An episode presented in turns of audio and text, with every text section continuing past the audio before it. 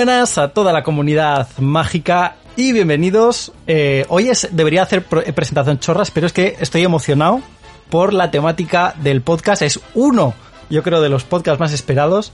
Eh, de hecho, ahora os voy a lanzar también una pregunta, porque bueno, la gente ya lo habrá visto en el título, pero venimos después de tres años y medio largos a traer por fin el podcast más querido.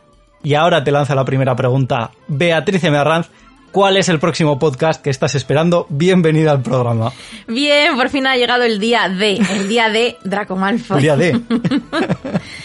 pues, ¿cuál será el próximo? Eso tendré que pensar en cuál voy a pedir reiteradamente siendo una petarda de manual. eh, hmm, pues de Lucius, por ejemplo. Ojo, por cambiar, ¿no? Un poquito por, por ir variando de temática. O, o Bellatrix. Hmm. Ojo, ojo. Bellatrix, ah, Bellatrix te pega, ¿eh? Yo creo que raro, Vale. raro que no lo hayas propuesto más veces. Ya, yo creo que es porque hay menos chicha a lo mejor que con Draco Malfoy, pero sí, Bellatrix. Bueno, con los Black siempre hay telita que cortar. Eso, no preocuparse. Algo saldrá por ahí. Saluda a la gente que no las ha Ay, saludado. hola a todos, que sé que tenéis ganas, vamos a por ello. A tope, a tope, a topísimo. Tenemos también con nosotros y Saida, tú lo recibiste en la segunda temporada, el programa de Quidditch. ¿Cuál es el próximo podcast que estás esperando? Bienvenida al programa. Muy buenas, saludos a todos. Eh, reconozco que este programa tiene buena pinta, aunque era de las que decía bueno monográfico de Draco, pero reconozco que tiene buena pinta. Eh, y no sé, porque hemos hecho de Quidditch, hemos hecho de la profesora McGonagall, así Hemos que- hecho uno de escobas, ojo, cuidado, y Es varitas. verdad, hemos hecho también de escobas. Mm, no sé. Diría monográfico de Ron o algo así. Yo También, creo que es ya... Además, yo creo que lo has pedido alguna vez también. Me. Sí, yo creo que ya pega también. Así También que toca, también toca. Ahí, ahí queda. Saluda a la gente. Os estáis saltando la parte importante de Sí, saludar a la yo, gente. yo creo que he dicho hola, pero bueno, otra vez. Otra vez. Hola a todos. Muy buenas. Y saludos también a todo el mundo que está en Discord, que la verdad es que está la gente ahí muy, muy a tope. Comunidad muy bonita que la que se está formando y eh, actualización además de ultimísima hora eh, con eh, canal de memes. O sea, ya lo que nos faltaba por tener en, en el programa, yo creo. Y bueno, en último lugar, no recibió uno, sino hasta tres programas con el libro versus peli más esperado de todo lo que llevamos de podcast, que era ese eh, prisionero de Azkaban. Fernando Vidal, bienvenido al programa. ¿Cuál es tu próximo reto? Muy buenas, queridos oyentes. Pues sí, efectivamente. Eh, yo ya estaba pensando que creo que me gustaría que hiciéramos en algún momento el que nos falta de la saga de Animales Fantásticos. Mm, Nos falta la primera película, que todavía no la hemos Cierto, es- desgranado no- no hemos hecho nada. a tope y es, la, y es la primera. O sea que en algún momento tendremos que hacer ahí una recapitulación. Pero por pedir, pues no sé, monográfico de Sirius Black. O de Luna. También, ojo, ojo. Bueno, eh, ahí son, son potentes las dos opciones, yo creo. eh. O sea, dan... Sirius Black da de sí, seguro. Y Luna, pues también, a lo mejor hay que indagar un poquito más, pero también tiene su chichilla. Y bueno, como siempre, para que no se nos olvide presentarme, porque es algo que, puede seguir pasando, como quedó comprobado ya en el programa anterior, eh, el premio Glenda Chitok eh, le ha tocado en esta ocasión a Fer. Pues yo vengo a presentar a un mago un tanto peculiar que en sus años mozos eh, decidió que quería ser mortífago. Pero claro, mm, como no sabía muy bien qué papeles tenía que presentar ni nada o si se tenía que inscribir en algún sitio, se fue a la sección prohibida de, de la biblioteca de Hogwarts y encontró el libro que le dio la solución. Y se llama Cómo ser mortífago para Damis. Él es Para Pablo Begué, Victorian Guy. Ojo, pues los libros Vaya para Damis estos yo creo que yo creo que tendrían su éxito ¿eh? en, el, en el mundo mágico. Lo que pasa es un poco como en Brujo Rapid, pero... Claro, mortífago rápido. claro. Jo, me lo has quitado de la boca, Fer. Me he adelantado. ¿Me quieres quitar el ¿Y puesto? tú, Pablo? ¿Y tú, Pablo, Claro, qué yo tengo- programa pides? Es algo que además, esto es como siempre, ¿no? Yo os pregunto, no lo, no lo tengo pensado y luego lo tengo que ir pensando mientras voy hablando. Eh, de hecho, yo creo que no es sorpresa de nadie que yo creo que mi reto, mi programa más esperado, que espero que llegue ya la próxima temporada, es el de las Potter Wars. Eh, También. Ojo, que, se está pendiente ahí desde hace tiempo, ¿eh? Está, está apuntado en, en la lista de ideas para el programa porque comunidad a full, rollitos legales, eh, demandas, JK Rowling en juicios. Bueno, bueno, o sea, es que es, es, es un una telenovela eh, al, al, nivel de, de gata salvaje. O sea, es una cosa loquísima. ¿Quién es ese Magel? Exacto. Madre mía. Exacto. Sé que no es la telenovela que has dicho, pero es que no me sé muchas, no, así no, que. Pero, bueno, pero tiene relación porque Luis Mario, que era uno de los eh, tres hermanos del triángulo amoroso de Rosaura en Gata Salvaje, Eh. era. ¿Qué está Era pasando? uno, era uno de los hermanos, ¿cómo se llama? De los de, de Pasión de Gavilanes. El de pelito largo. O sea, este estamos que era- que descubriendo poco que me estás alete. siempre diciendo que si Rita Skeeter si por ahora- aquí, Rita Skeeter por allá, y a ver quién es el quién es ese hombre. Nos hemos equivocado de, de podcast, ¿eh? ¿Qué está A mí en pasando ningún aquí? momento nadie me ha preguntado que si yo veía telenovelas y sí soy, no me escondo. O sea, no tengo nada que ocultar. Yo veía Gata Salvaje con mi abuelo y mi prima. Gata salvaje. Es que ya solo el nombre... Esto es una declaración de intenciones de que Pablo quiere abrir un canal extra en Patronus Unplugged para hablar de pinta. telenovelas. Exacto, telenovelas unplugged se llama, no sé. Habrá que, Habrá que ver. Madre mía. Habrá que ver cómo lo planteo. Por favor, mandad Qué- vuestro, vuestro SMS de apoyo a, a telenovelas unplugged eh, 62442. Entonces, bueno, ahí lo- ojo, ojo el guiñito. Quien lo haya pillado, que nos lo deje en comentarios, por favor, porque entonces True Freaky, eh, premio desde aquí ya automático con el 62442. Sí, sí. El que lo haya, el que lo haya el que lo sepa, se ha ganado un curso de mortífago rápido, Sí, pero sí, sí, o sea, eh, pero ya in- instantáneo, o sea, rápido, se lo ha ganado. Total. claro, no, no. Ojo, ojo, cuidado, poca tontería. Y ojo, cuidado también, eh, porque además, después de traer después de mil años, eh, uno de los monográficos más esperados, yo creo que, como comentábamos antes, de todo lo que llevamos de historia del podcast, tenemos también eh, otro noticiote. Otro noticiote, porque además yo creo que ya lo comentamos hace unos días, pero tenemos disponible una cosita a la que le teníamos ya bastantes ganas. Grindelwald lo está destruyendo con odio. Los tiempos peligrosos favorecen a los hombres peligrosos. Efectivamente, gente, tenemos disponible por fin Animales Fantásticos, Los Secretos de Dumbledore en HBO Max. Que no sé vosotros, pero yo voy a aprovechar para metérmela entre pecho y espalda este fin de semana. Una o dos veces por lo menos, porque todavía me quedan muchos detalles por analizar, porque eh, yo por lo menos eh, solo fui una vez al cine a verla y tú, Bea, fuiste al final cuántas? Pues mira, confieso que fui al cine cinco veces. Mira, me la sé casi de memoria y aún así me muero de ganas de por verla una sexta vez. Especialmente, como ya sabéis, las escenas en las que salen juntos Dumbledore y Grindelwald.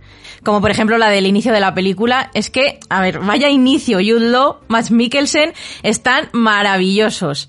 Y luego encima la banda sonora de James Newton Howard es que me flipa. Mira, so- solo digo una cosa. Jude Law se merece un Oscar por su interpretación de Dumbledore. Porque la, la sensibilidad que le da al personaje, los matices, es que son de 10. Pues es que, a ver, Beatriz ha ido cinco veces, pero es que yo he ido cuatro. Solo he ido cuatro veces a verla, ¿vale? Que Solo, por cierto, son solo cuatro veces, pero es la película que más veces he visto en el cine. Ojo, cuidado, detallito. Y es que, además, tengo unas ganas de volver a ver la escena de las mini mantícoras haciendo el bailecito, porque es que de verdad que nunca me había reído tanto en una película de estas. O sea, en serio. Y, por cierto, me encanta que por fin nos hayan aclarado quién es Aurelius Dumbledore. Literalmente he estado tres años y medio sin poder dormir, ¿eh? Sois testigos. Mis, mis ojeras están ahí. Bueno, yo estaba deseando ya que la sacaran en HBO Max, que al final, como Pablo, sola- solamente he podido ir una vez al cine. Y la verdad es que me apetece volver a verla, sobre todo después del análisis que ya le hicimos, eh, tanto a la peli como el monográfico que le, que le dedicamos a Dumbledore. Y yo creo que le pasa como a las anteriores, que realmente verla una vez no basta para pillar todas las cosas. Así que bueno, disfrutar de Animales Fantásticos, Los Secretos de Dumbledore, ahora que ya está en, en HBO Max, y también disfrutar de momentos como, como el enfrentamiento de Dumbledore y Grindelwald con el pacto de sangre, que yo creo que son de esas cosas que, que hay que verlas varias veces. Pues eso eh, y toda la película. En fin, yo creo que queda clarinete, que todavía hay chicha que sacarle a la película. que aún quedan cosas por cerrar para futuras entregas, así que mientras tanto tocará ir exprimiendo la suscripción, aprovechando que tenemos toda la saga disponible en la plataforma. Y poquito más yo creo que nos queda por decir, así que ahora sí que sí, retomamos el tema no, el temazo principal y nos escuchamos en la zona de debate.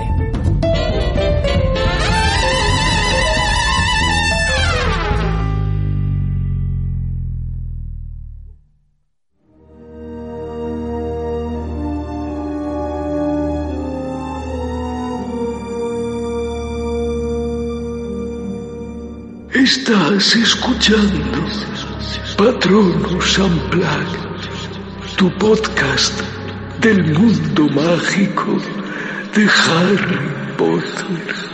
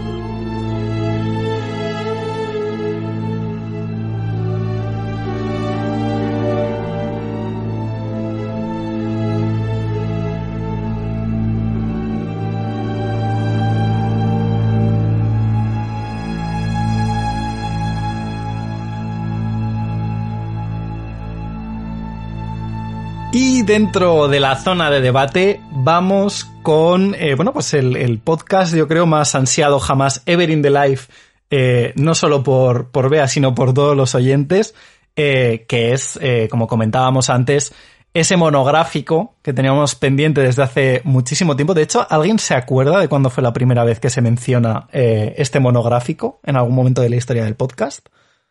La verdad es que no. Ni idea. Hará, hará un año, por lo menos, que... Lleva, llevamos tres años y medio, yo creo que tres años y medio aproximadamente, ¿no? También puede ser. Pero bueno, ese monográfico sobre Draco Malfoy, pues eh, recorriendo un poquito toda su vida, todas sus eh, intervenciones y, y, bueno, pues más o menos cómo ha ido desarrollándose eh, el personaje en la saga de, de Harry Potter, incluyendo, mal que me pese, eh, el legado maldito. Entonces, eh, bueno, por ponernos un poquito en contexto, eh, de hecho lo estábamos comentando justo antes de, de, ponernos a grabar, hay que tener en cuenta algo que además yo creo que también es más o menos de dominio popular, que es el nombre en sí de, Draco, que realmente no sé por qué llama tanto la atención el hecho de que, bueno, Draco en sí, el, nombre de Draco pues es de, del latín dragón, que además hace poco, por cierto, no sé a quién vi decir que Draco dormiens nunquam titilandus eh, era una cosa totalmente distinta a, nunca hagas cosquillas a un dragón dormido. Pero bueno, esto no tiene nada que ver con el tema. La cosa es que el nombre de Draco en sí proviene de, del, eh, del latín eh, Draco Draconis, declinado. Ya no me acuerdo de las declinaciones, por cierto, en, en latín, pero que es dragón. Y luego, pues su apellido Malfoy, eh, que dividido en dos palabras es Malfoy, que es eh, como mala fe, ¿no? En plan de a, tocar las narices, a puñetear, a putear al, al, resto, que le viene pues muy bien al personaje y a la familia. Eh, realmente os pregunto, porque creo que esto, como digo, es algo un poquito más de dominio popular. ¿Por qué creéis que el apellido de Malfoy es como el que tiene más repercusión cuando se habla de significado de apellidos junto a seguramente Voldemort? Que bueno, he dicho que es de mala fe, pero en, en francés, entiéndase. Claro, claro. ¿Por qué creéis pues no que es de los que más repercusión tiene? Es que no sé por qué siempre que hablamos de, de, etimologías termino yendo el de Malfoy. El del resto no, ¿sabes? Como que a nadie le importa tanto el resto. Pero entiendo por qué es así también eso como, como más construido, ¿no? Eh, igual que el de Voldemort al final. Más construido por, por Rowling, no sé. Creo que ahora mismo no recuerdo los otros apellidos que haya también algo más así, ¿no? Es que entiendo que habrá muchos como con, con su chicha, pero mm. yo entiendo que este es porque le pega un poco más a la, a la familia en sí. También quizás porque sí, al final son sí, personajes tanto Lucius como Narcisa como Draco, que son relevantes en la saga y todos son de una familia un poco de capullos. Entonces quizás les qui- le quisieron dar más importancia por eso, porque tan- todos los tres tienen momentos importantes dentro de Harry Potter, pero quieren dejar claro que son como, como la familia antagonista villana, no sé. Que de hecho, eh, de hecho, Rowling barajó otros apellidos para Malfoy. No sé si los ibas a comentar. No, sa- Pablo. saca además que... lo- no, no, sácalo, sácalo colación. Eh, uno era Smart, que bueno, me parece bastante tonto que hubiera tenido apellido. No, no porque no sean, no porque no sean inteligentes de alguna manera y tal, sino, sino porque no sé, me parece muy simplón para eso, para los juegos de palabras y, y los nombres que da Rowling. Luego, los otros eran Spinks y Spungen, que la verdad es que no tengo muy claro qué significa, pero me parecen bastante cutrillos. no sé si porque nos hemos Spungen. acostumbrado a Malfoy, pero es como Suban Spungen. Draco Spungen. Es un poco... Y Draco Spinks. No, no hubiera parece- pasado a la historia. A mí eso me, me recuerda a eso como si fuera un, no sé, un- una familia punky o algo así, en plan Draco Spinks. me imagino. Desde luego no Lleno tiene la de, no sé. prestancia que tiene Malfoy. Claro, Que es esté que, hasta claro, en tiene- tiene castellano, como- con lo de mal, que ya te está hablando del mal, tiene su gracia. Mm. Que además me hace gracia porque, claro, mencionaba el tema de como que, que tiene como una reminiscencia francesa, pero que hasta también por donde sabemos, y aquí ya me voy metiendo un poquito más en, contexto familiar, eh, tiene como sus orígenes reales, el, bueno, el personaje, no, el linaje familiar en Francia, cosa que también me llama la atención por todo lo que estamos viendo ahora en Animales Fantásticos, que parece como que hay una parte de los eh, de los mortífagos o de los magos así un poco más eh, malotes que vienen de Francia, entonces es como hay aquí una especie de xenofobia hacia el contexto eh, francés, pudiera ser.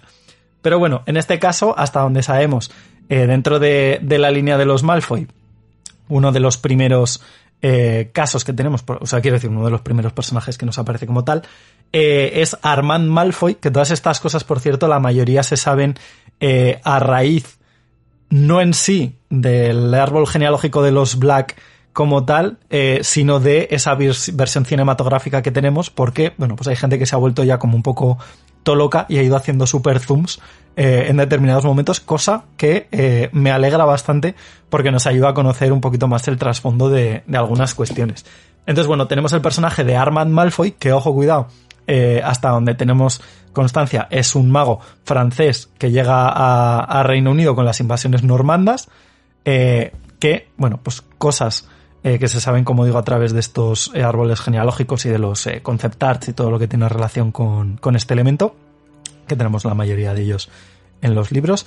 Y es ni más ni menos que del siglo XI, por lo cual ya estamos hablando incluso, ojo cuidado, de que los Malfoy como tal, como familia, llevan presentes no solo en Reino Unido, sino en todo lo que es la historia del mundo mágico inglés desde prácticamente los inicios de Hogwarts, por lo cual, pues, eh, bueno, esto también nos da a entender muy bien ese concepto de las eh, familias eh, pura sangre, de los sangre limpia, que además eh, nunca me acuerdo del, del número. ¿Cuántas son? ¿28? 28, sí. ¿no? Los 28 originales o algo así. Yo creo que sí que son 28. Es que siempre tengo ahí la duda. Pero bueno, de esas 28 familias eh, de, de sangre limpias que conforman, iba a decir a día de hoy, dentro del contexto eh, de Harry Potter, que, actualmente habría que ver también un poco eh, cómo se queda todo esto. Pero eh, dentro de esos años, pues 90, 2000 en los que va sucediendo todo el tema de, de Harry Potter, aparentemente solo hay 28 familias, de las cuales, como digo, una de ellas es ni más ni menos que la de los Malfoy. Por lo cual, pues bueno, ya nos da también esa idea eh, de estatus, vamos a llamarlo así, social y, bueno, pues eh, político, que de hecho varios personajes eh, también posteriores se van a ver en, otros puntos de la, de la, historia, no directamente a través de, de, Harry Potter, sino por menciones que se han tenido en otros libros, los libros Companion, como es en este caso el personaje de, de Abraxas Malfoy, que eh, hasta donde sabemos es en principio el padre de, de, Lucius, evidentemente el abuelo de Draco, que aparece mencionado también en eh, el libro de... Ah, ah, ya me saldrá, esto me pasa por no apuntarme todas las cosas, de los cuentos de Videl el Bardo. Entonces, bueno, tenemos pequeñas menciones a ese linaje para simplemente yo creo que también demostrar pues que hay una constancia ¿no? en, en estas familias y que además yo creo que todos nos los imaginamos rubios a todos. Pero tampoco tenemos ningún tipo de, eh, de dato fehaciente que nos lo confirme. Entonces, bueno, en este contexto de, de pureza de sangre, eh, de un linaje de más de mil años, eh, por lo menos hasta donde tenemos constancia, es donde en 1980, concretamente el, el 5 de junio, que esto creo que además también lo mencionábamos con Dumbledore, hay personajes de los que sí que sabemos la fecha exacta, hay personajes que los tenemos un poquito más en duda. Draco, en este caso, eh, nace ese 5 de junio de 1980 en el mismo año eh, que Harry y de hecho en unas fechas que tampoco distan tanto. O sea que bueno, pues ahí los tenemos eh, toda esta primera generación de, de, Hogwarts, por lo menos con la que nos hemos criado la mayoría. Y evidentemente hijo, como decíamos, de Lucius y de Narcisa. Ojo, cuidado, Narcisa, que no es de nacimiento Malfoy, sino que es de nacimiento Black, aunque para esto ya os remito al 2x05 el de la familia Black, que es un directo que hicimos en la Barcelona Witch Market, porque allí es donde desarrollamos un poquito más todo este contexto y bueno, pues todo el árbol genealógico eh, de los Black, las hermanas Black, que también son eh, pues bueno, relativamente relevantes cada una a su manera en, dentro de lo que es la historia. Y una de estas tres hermanas, la que no es ni la morena ni la castaña, sino la que tiene el pelo a mechas, pues esa, esa es eh, Narcisa. Y de hecho, por cierto, también le hicimos un pequeño eh, homenaje cuando falleció eh, Helen McCrory. Así que bueno, un personaje además muy querido por mí, por lo cual ahí lo tenemos. Entonces, bueno, en este contexto de incluso mezcla de sangres, pero tampoco olvidemos que los Black, eh, en un principio, hasta que realmente desaparecen, bueno, no desaparecen, sino que se van mezclando ya con otras familias, también era una de estas familias de, de, sangre limpia, es cuando nace el pequeño Draco, ya con eh, aspiraciones muy grandes de pertenecer a la casa de Slytherin para mantener ese linaje ancestral, pero no voy a spoilear si la, eh, que la gente que no lo sepa si va a Slytherin o no. Ojo, cuidado. ¿Os imagináis que hay alguien que no sabe que Draco eh, va a Slytherin o no? Lo mantengo ahí. Joder. Bueno, sería alguien que no ha visto ni leído nada de Harry Potter nunca. Lo que eso, eh, eso lo, lo, lo, tengo apuntado eh, como posible what if de que hubiera Oh, oh, pasado oh. si Draco hubiera ido a otra casa Me encanta. Ojo, cuando cuidado, eh. llega a la selección. Ojo, cuidado, ojo, cuidado. Aprovechamos para comentar eso, que, que hicimos ya un programa de estos de qué hubiera pasado si eh, para eh, los programas estos especiales que hacemos en eh, para Evox Fans y para Patreon.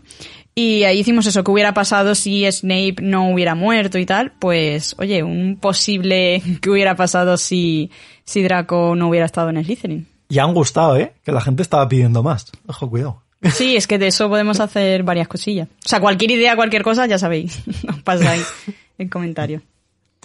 Y bueno, pues en este, como decía, en este contexto, que también hay que tener muy en cuenta, yo creo, la.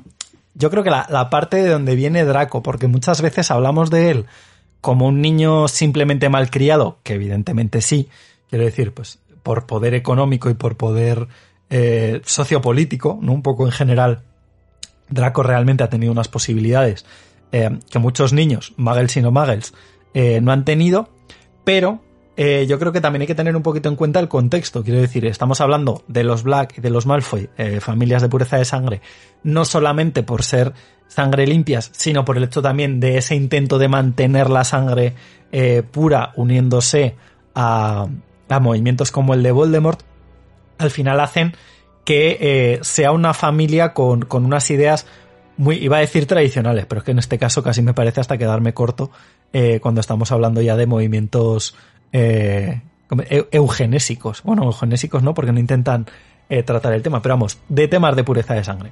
Entonces, bueno, ya vienen de un contexto donde Voldemort ha caído, donde eh, Lucius Malfoy sigue manteniendo cierto poder, porque sí que sabemos que se maneja entre... No sabemos a qué se dedica, por cierto, eh, laboralmente, ni él ni ella, pero sabemos que él tiene pues ahí sus tejemanejes y sus hilitos que los mueve en el mundo político, en el mundo educativo, es decir, es una persona con, con cierto poder, económicamente también eh, todo bastante correcto, como ya se hablará posteriormente también con sus reliquias y sus movidas ahí guardaditas que, que valen pues sus dineros, pero que no se atreve tampoco a sacar a la luz. Y eh, claro, esto hace, yo creo que en cierta medida, que iba rodeado de esa, eh, por un lado, como aspiración a, entre comillas, ¿vale? Muy entre comillas, no me estáis viendo, pero las estoy marcando mucho, a una especie de mundo mejor, por, por lo que ellos entienden con esa pureza de sangre, y eh, pues eh, evidentemente también marcado por esta ideología que le va a hacer pensar que él es superior a determinados tipos de personas. ¿Vale? Por lo cual, como digo, no es solamente que sea un niño malcriado, sino que el entorno donde él se va a criar, pues está mucho más marcado por una ideología eh, supremacista. Creo que es la, la, palabra que buscaba antes, más bien supremacista.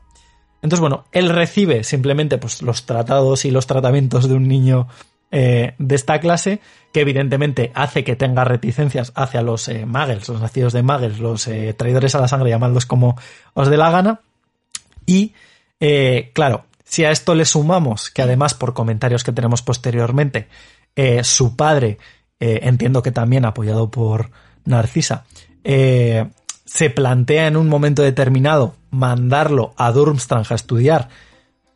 Por lo que se nos cuenta, entendemos también que aquí os lanzo un poco la pregunta, si creéis que eso es más tipo Erasmus o por la sensación que da es de que realmente se mandan eh, se plantean mandarlo a estudiar a Durmstrang con todas las consecuencias de toda la formación eh, académica. Claro.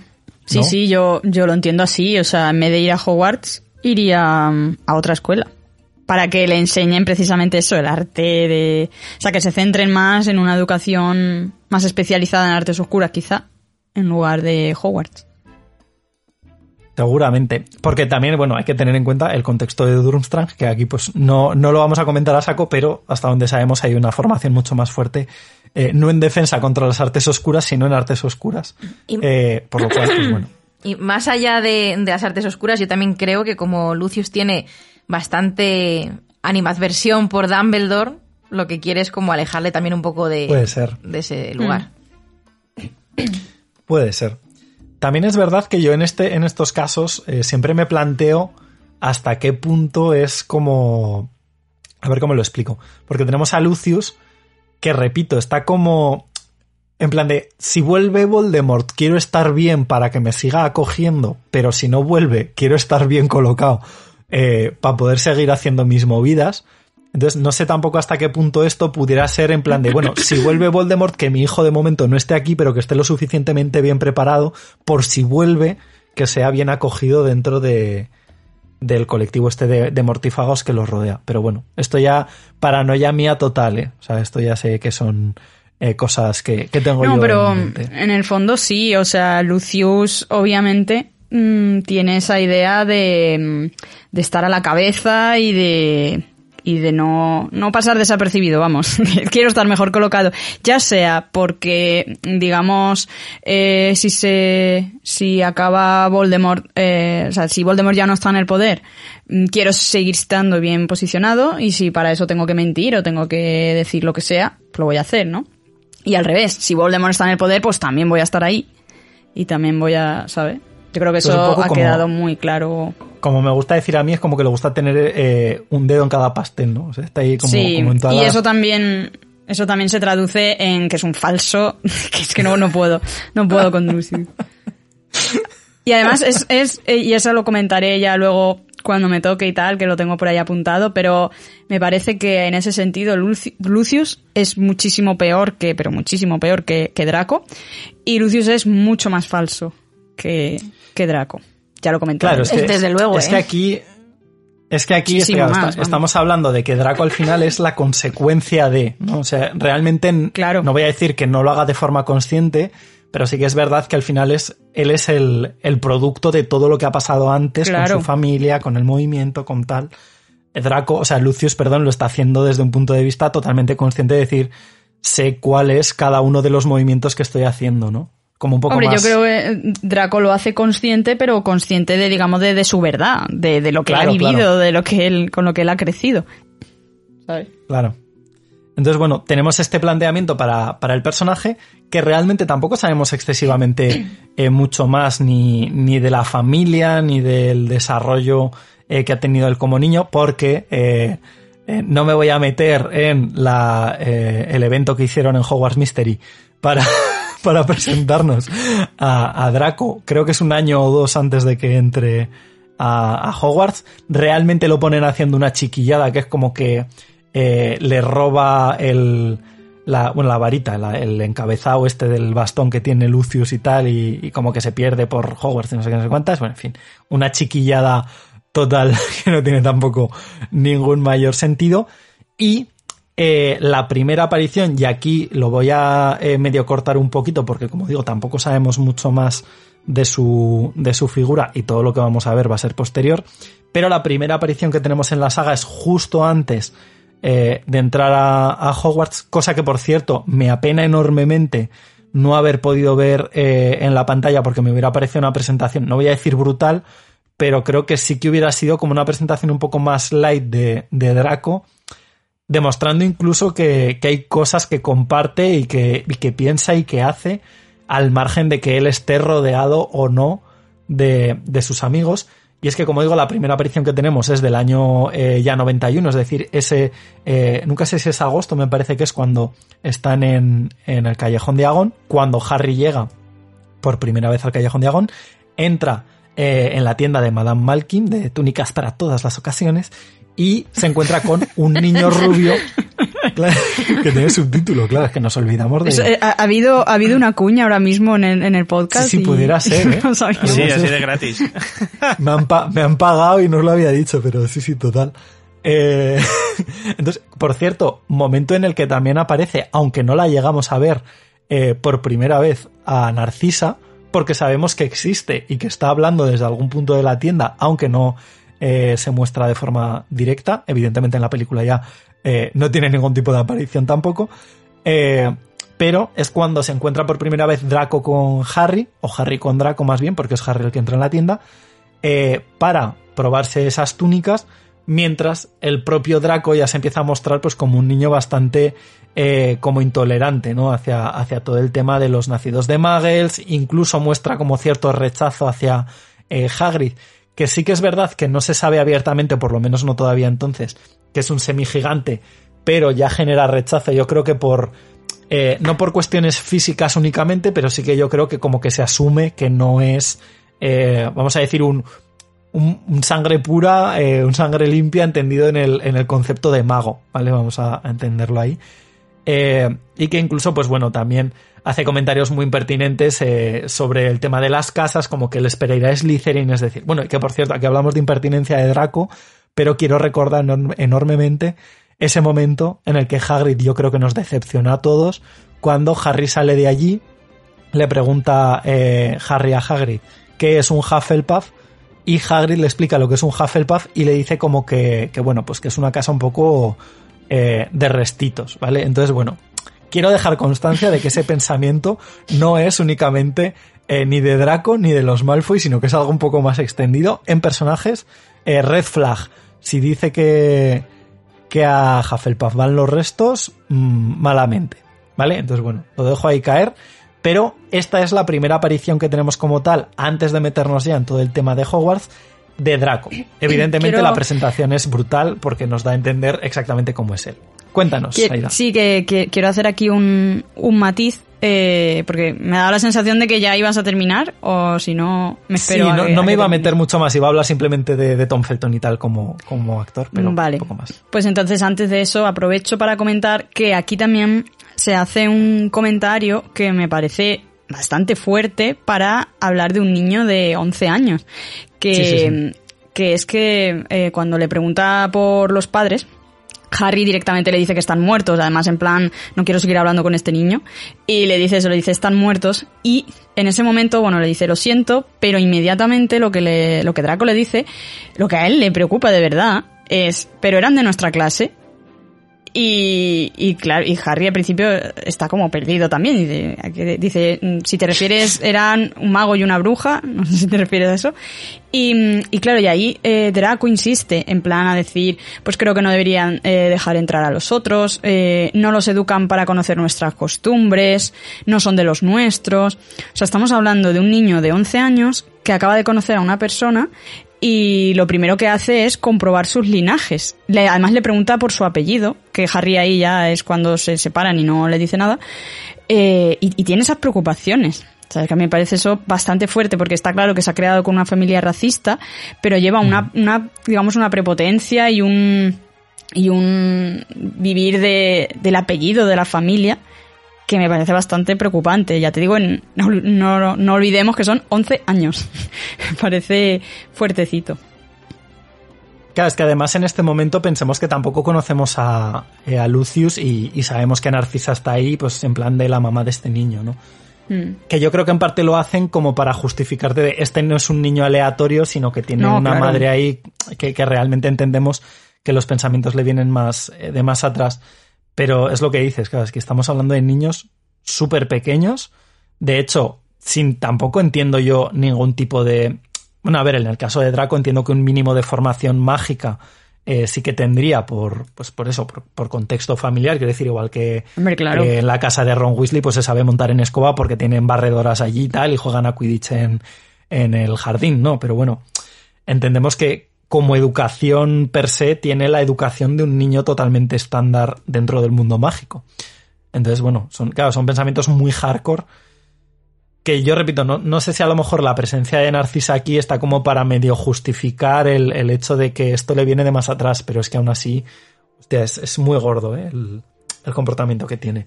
Y aún así tampoco reconoce a Harry, ojo, cuidado. Que esto también entiendo hasta cierto punto que es lógico porque no sé si la figura, esto siempre me lo he preguntado, la figura de Harry eh, es pública. O sea, quiero decir, se ha hecho un seguimiento creo. porque yo entiendo que no. O sea, queda como ahí no, un poco yo creo raro. que no. Yo creo que no Claro, saben o sea, qué se- cara tiene realmente. O sea, no, Por no le eso han se, visto nunca. se habla del niño y tal, pero al final no ha tenido paparazzis en la puerta de casa de los Dursley viendo Claro. primeras imágenes del hecho, niño, acuérdate- cómo ha crecido. Que cuando entra a sitios la gente no sabe quién es hasta que dicen su nombre o le preguntan, a ver, ¿tienes la cicatriz? Claro, tal? si supieran claro. que es él, no le pedirían que se lo enseñara porque ya, ya saben quién es. Claro, Eso cuando sí Ron entra. Claro, es que además como va con el flequillo, si no hubiera ido con el flequillo hubiera cambiado la cosa. Claro. Cuando Ron entra en el compartimento del tren, eh, tampoco sabe quién es, obviamente. Y cuando le dice que es Harry Potter, pone esa cara. En plan de. Y lo primero que le pregunta es que si tiene la cicatriz, que es como, madre mía, Ron, qué majo eres. Así que ya sabemos que en el mundo mágico también se protege a los menores. su imagen. Sí. Sí, encerrándolo con sus tíos que le odian. Y también, también en- recuerdo que el, el encuentro este, que, que es verdad que hubiera estado muy guay haberlo visto, pero en, en, la, en el juego de Game Boy Color, recordemos Sí. que es el mejor Sí. juego de la piedra filosofal que hay, de, la- de, de todas las versiones para mí, eh, es la mejor. Y, y aquí el juego precisamente empieza eso, empieza en el Callejón de Agón. Y ahí vemos cómo está eh, Draco en la tienda y tal. Además me hace gracia también porque la mención esta que hay tan explícita al tema de las casas, que yo creo que en parte también sirve como para, para presentarnos de antemano, ¿no? Ya cómo va a funcionar Sí. eh, un poco todo el tema de la división por casas, pero ya te va marcando como... De hecho, bueno, volvemos a lo de siempre, es como Gryffindor para los buenos, Slytherin para los malos, eh, Hufflepuff para las obras y Ravenclaw ni se menciona. O sea, es como... Ya. Que es, es un Muy poco como ahí. la dinámica que se va a llevar, yo creo, durante todas las, las entregas de los libros, de- del merchandising, de las películas, de absolutamente todo lo que ha pasado. Claro, es que al final eh, decimos muchas veces de, ay, es que los fans, es que la gente... No, perdona, es que te lo están No, no, es- sirviendo así desde el principio también. Es un poco feo, Es- pero bueno. Bueno, es pero la es verdad que mención eso a medida que avanzan los libros cambia un poco, porque recordemos que Cedric claro. Es el campeón de Hogwarts y es de Hufflepuff, por ejemplo. Hombre, sería preocupante que no hubiera cambiado. Yo creo que aquí está siendo, está siendo como muy, eh, no sé, muy pasando por alto todo, muy pinceladas todo y luego ya todo se va matizando más. Igual que vemos personajes de Ravenclaw, vemos Gryffindors que son malos, como, como el tema de Peter, y en fin, vamos viendo otras cosas. Pero bueno, esta es la presentación como tal del personaje, que además, por cierto, yo creo que en las películas en parte hicieron bien, o sea, me hubiera gustado verlo, pero no voy a mentir. Hubiera sido una imagen muy dura eh, ver a un niño de 11 años diciendo los comentarios que hace eh, Draco que mencionabas eh, antes, Aida. Y bueno, pues en este caso, como decía, también iba a mencionarlo un poquito también por encima, porque ya hablamos de él además cuando se presentó a, al papel de- Bueno, de Draco en realidad nunca he sabido si iba por el papel de Draco al casting de, No. de Harry Potter. Yo creo que iba al casting y ya está, ¿no? Como algo un poco más genérico. Tom Felton Claro, se no presentó, iba- de hecho, al de Harry y al de Ron. Entonces, bueno, lo, lo comentamos en su momento en ese libro versus peli eh, en el primer episodio de La Piedra Filosofal, cómo fue elegido, para que no lo sepa que acuda allí, porque bueno, pues este señor eh, es Draco hasta las últimas consecuencias, aunque luego ha demostrado ser un cachico de pan y un amor de, de persona. eh, y de hecho, es, yo creo que de los actores más vinculados con la saga eh, que sigue habiendo a día de hoy. Pero, como digo, fue elegido Tom Felton, de hecho es uno de los... eh, de los pocos actores, entiéndase dentro de, del contexto de los principales, eh, de los personajes principales que tiene la saga, que aparece en absolutamente todas las entregas de, de la película, de una forma o de otra, quiero decir, no siempre con el mismo nivel de protagonismo, evidentemente, pero de una forma o de otra aparece en prácticamente todas las adaptaciones que, que se ha hecho. Y luego ya tenemos que aquí, eh, no sé si te ibas a meter luego posteriormente tu vea con los actores que, que lo han interpretado en, en El legado maldito, pero aquí ya tenemos un poquito más de, de variedad, justamente por el tema de que, bueno, pues se ha ido ampliando, se va viendo en, en otros países, e incluso los propios actores dentro del mismo país van cambiando de vez en cuando, así que yo ahí ya no me meto porque es un poquito más, eh, más amplio. Y, y esta es la presentación que tenemos como tal de Draco, que repito, no sabemos demasiado eh, de él, ni de su infancia, ni de su desarrollo realmente como niño, por lo cual pretendía un poquito más hablar del contexto que donde se crió, que yo creo que es básicamente lo que va a explicar por lo menos el punto de partida de, de Draco. Y digo el punto de partida porque ahora ya sí que sí, Saida, te paso la pelota para hablarnos de esos primeros años en Hogwarts, que yo creo que también es como el desarrollo ya un poquito más eh, detenidamente de, de este primer encuentro, ¿no? Sí, eh, de hecho, precisamente antes de llegar a- al propio Hogwarts, tienen un segundo encuentro, eh, que es, eh, bueno, la escena que en la película ocurre ya dentro de Hogwarts, en la escalera y tal, en el libro lo vemos en el, en el tren, eh, cuando Harry eh, ya está con Ron en, en el compartimento del tren y tal. En este segundo encuentro es cuando Draco le deja claro a Harry, en plan, que hay familias mejores que otras. Como rollo, mm, vente conmigo. Y ahí Harry le, rechaza. Eh, en este punto es cuando ya empiezan ellos, digamos, a tener caminos eh, por separado. Y eh, sí que Rowling contó en, en Pottermore que, que realmente Draco le ofrece a Harry su amistad, un poco dando por sentado que, que solamente tiene que ofrecer algo para que alguien lo acepte, ¿sabes? O sea, es como ese primer rechazo a Draco ya le está enseñando muchas cosas, porque él hasta ahora ha vivido como que él es el rey y como, ¿sabes? O sea, ha vivido siempre por encima de los demás, es lo que le han enseñado. Y aquí ya empieza a ver que a lo mejor pues no, no siempre va a ser el, el primero, ¿no? Eh, aquí en el vagón ya vemos que eso mm, creo que no lo hemos comentado, pero, pero antes de llegar a Hogwarts, a Crab ya lo conoce. Eso se sabe, mm, no Claro. se sabe tanto en los libros, se sabe más en textos que ha ido escribiendo Rowling y eso, porque al final Crab es, es hijo de mortífago y realmente pues Lucius se juntaría con sus amiguitos mortífagos de vez en cuando y, a Crab ya lo conoce y a Goyle sí que lo conoce en ese momento, en el tren, igual que Harry conoce a, Ron.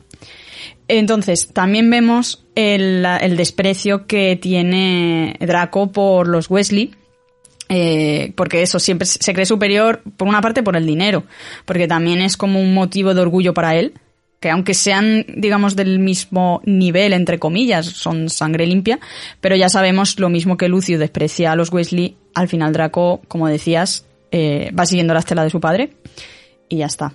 Sí que comentar también que, que Rowling en Pottermore también hablaba de, y esto va un poco antes también de, de los años en Hogwarts y tal, pero hablaba de como que había rumores de que Harry había sobrevivido precisamente por ser un mago oscuro. Que de hecho el, el propio Lucius creía Rowling eso. cree que... Rowling dice, que dicen, que, mm, que el propio Lucius creía eso. Entonces, realmente Lucius en el fondo creía que, que a lo mejor podían tener como una segunda oportunidad de, de dominar el mundo, por así decirlo, si Potter fuera como eso, como un mago tenebroso también, suponiendo que Voldemort efectivamente estuviera mm, muerto, entre comillas, o desaparecido, lo que sea, si resulta que, Harry es un mago como súper tenebroso y tal, les interesa también arrimarse. Entonces, cuando Draco se entera, corre la noticia por ahí de que Harry está en el tren, él, claro, lo primero que piensa es, ostras, porque él también lo cree, mm, voy a hacerme amiguito de este, así mm, le puedo decir a mi padre, oye, mira, ¿sabes? Como, mm, aquí está Harry, vamos a, a juntarnos con él. Y quiere eso, tiene esa esperanza de transmitir la noticia en casa, de como que se ha hecho amigo de Harry, un poco para sentirse importante también. Pero claro, cuando le rechaza y encima está con un Wesley, eso para él es como súper crucificado Harry para siempre y ya en ningún momento va a intentar ni un mínimo acercamiento ni nada. Eh, así que bueno, en, realmente en la escuela vemos a Draco como el típico malote de la clase, que siempre se está metiendo con, con los débiles, siempre está mirando por encima del hombro a cualquiera.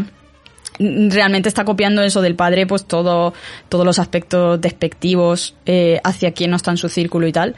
Aunque en el fondo tampoco creo que con los propios de su círculo se comporte bien, porque ya sabemos que a Crabbe y a Goyle cómo los trata, ¿no?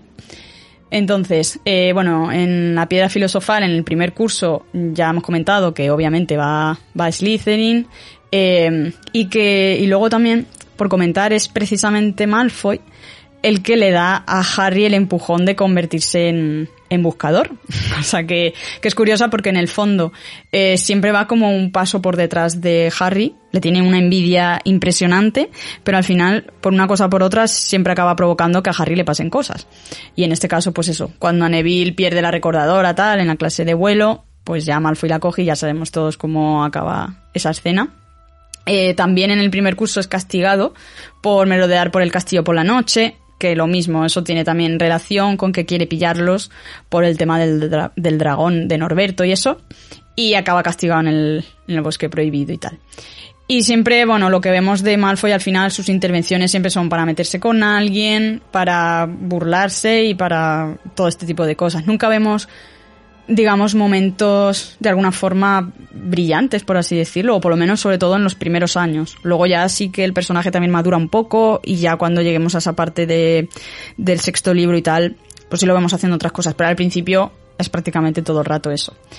Ya cuando estamos en la cámara secreta, también antes de Hogwarts, vemos algunos momentos, aquí ya le vemos directamente en relación con su padre, y aquí lo que, lo que vemos es en plan como un personaje que está como lloriqueando, ¿sabes? Que si todo el mundo cree que Potter es interesante, por lo de la cicatriz y tal, que si Dumbledore le hizo un permiso especial para el Quidditch, o sea, está siempre eso, tiene mucha envidia y mucho lloriqueo. Y el padre eh, le dice en plan, bueno, que sí, que ya te voy a comprar una escoba, ¿sabes? Rollo, el, que, que le deje un poco... Cállate, niño. Eh, y claro, y el, y el otro sigue igual, sigue en plan, pero ¿para qué si no estoy en el equipo? Si Harry tenía una Nimbus, no sé qué. Y me hace, me hace gracia una frase que por eso decía lo de lloriqueando, porque Lucius le dice eh, que se lo ha dicho como una docena de veces. Claro, o sea, tú imagínate todo el verano en plan, ay, el Potter, y el Potter no sé coño qué. ya de- del niño. Claro, o sea, un envidioso de estos de manual, típico niño eso, que jica en casa y tal. Y entonces aquí, por eso digo que aquí empiezan las diferencias con su padre, porque Lucius le dice que, que sería prudente que él también diera la impresión de admirar a Potter. O sea, ¿os imagináis a Draco como fingiendo admirar a Potter? O sea, es que no, no nos cuadra en absoluto con lo- todo lo que hemos visto. Eh, porque al final Lucius es lo que hace. O sea, vale, Lucius desprecia y tal, pero en el fondo mm, es un, pues eso, un chulito que disimula muy bien entre los mayores. eh, cuando quiere. Y, y aquí es donde eso, donde está la principal diferencia con su padre, porque a pesar de todas esas ideas de supremacía, de, de racismo y de tal que, que, que ha bebido en, en casa, sin embargo no le hace caso en este punto. Eh, nunca, nunca, por mucho que se lo diga al padre, nunca hemos visto a Draco diciendo, pues mira, tienes razón, venga, voy a, voy a hacerme el falso, me voy a acercar a Potter. Al revés. O sea, él no es tan falso como su padre y al final el sentimiento que tiene hacia Harry siempre es eso, basado en, en la envidia. Y no porque, no porque quiera él también tener fama ni nada, sino por lo que digo, porque él se ha criado como supuestamente en un estatus que, que luego está viendo que cuando llega a la escuela, pues resulta que el Harry va como por encima un poco. Y bueno, ya, ya vemos también en este libro pues que tienen otros enfrentamientos, otras cosas. También es curioso que, que la primera vez que Ginny habla delante de Harry sea precisamente también eso, para enfrentarse a Malfoy. Por eso digo que Malfoy está muy relacionado con, con varias cosillas que le van pasando a Harry en general. Eh, y eso también me parece curioso porque al final lo de antagonista de, de, Harry es que está ahí pero hasta para todo, hasta para que Ginny, que será su futura mujer, mm, hable por primera vez, ¿no? Me parece curioso. Draco está ahí para esas cosas, vamos. Y, y bueno, eso, eh, aquí vemos también cómo esas ideas de racistas que se le han metido en la cabeza, pues con toda la historia de la apertura de la Cámara de los Secretos y tal, pues él se sigue mostrando eso como prepotente, como que los sangre sucias sean atacados, y aquí es que es un crío de 12 años, seguimos en las mismas, el típico chulito que es lo que ha aprendido.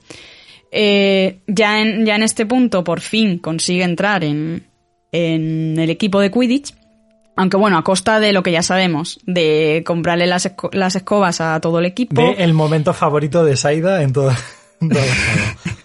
De, bueno, eso de, de comprar el, el acceso. Eh, y, y Hermión se lo señala eh, y es la primera vez que eso, que, que vemos a Draco llamarle sangre sucia directamente.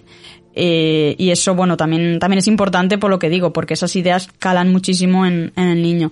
Y luego también que el tema del vuelo es otra de esas envidias con Harry, porque, digamos, lo que decías antes de que en, él había tenido como un mínimo de educación en casa o conocería el ambiente y tal, obviamente él volaba y, y, era un poco como de esas habilidades que él pensaba presumir en la escuela.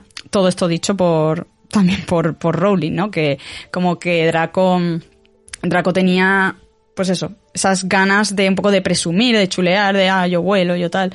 Y cuando llega y se topa eso con que Harry, que encima mmm, vuela mejor que él, y, durante el partido además es que mmm, le gana, y precisamente Draco está más preocupado de meterse con él que de conseguir la snitch, acaba teniendo reprimenda incluso del capitán de su equipo y tal, vamos, que, que lo que te demuestra es que no todo es dinero y buenas escobas y tal, sino que al final, pues, pues en el fondo no, no tiene tanto, tantas habilidades. O por lo menos no se centra en ellas, sino en meterse con él.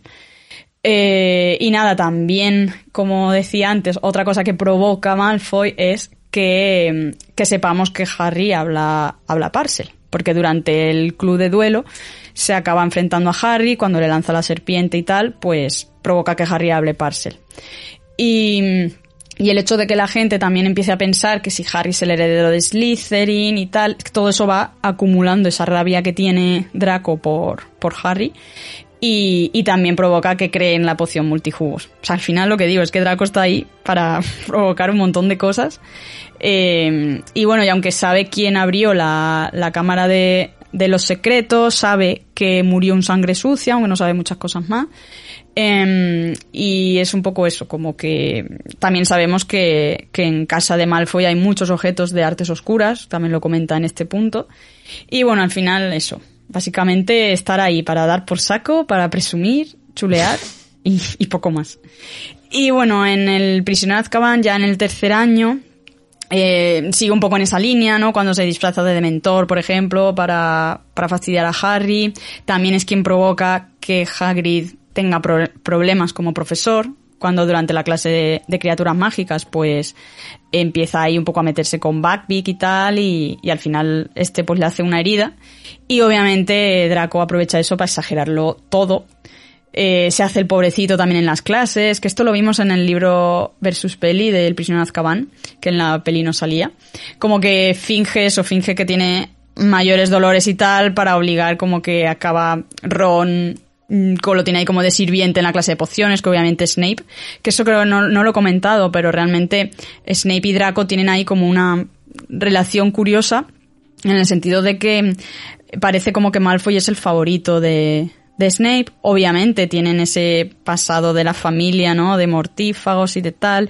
Y en parte es un poco para joder a Harry, también Snape, más que para, más que porque realmente tenga un súper aprecio por Draco. Pero bueno, por ahí está, tiene esa relación con, con Snape y, y aquí pues él aprovecha para, para sacarle todo el partido que, pueda.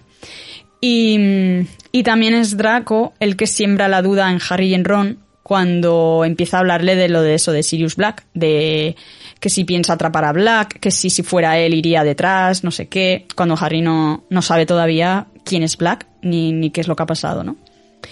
Eh, bueno, ya en el cuarto año también, eh, también sabemos que va a los mundiales de Quidditch, obviamente, con su familia. No se iba a perder ese evento y más dentro de las posiciones que tiene, bueno, de la- las relaciones, digamos, que tiene la familia de Draco con, con el ministerio y todo eso.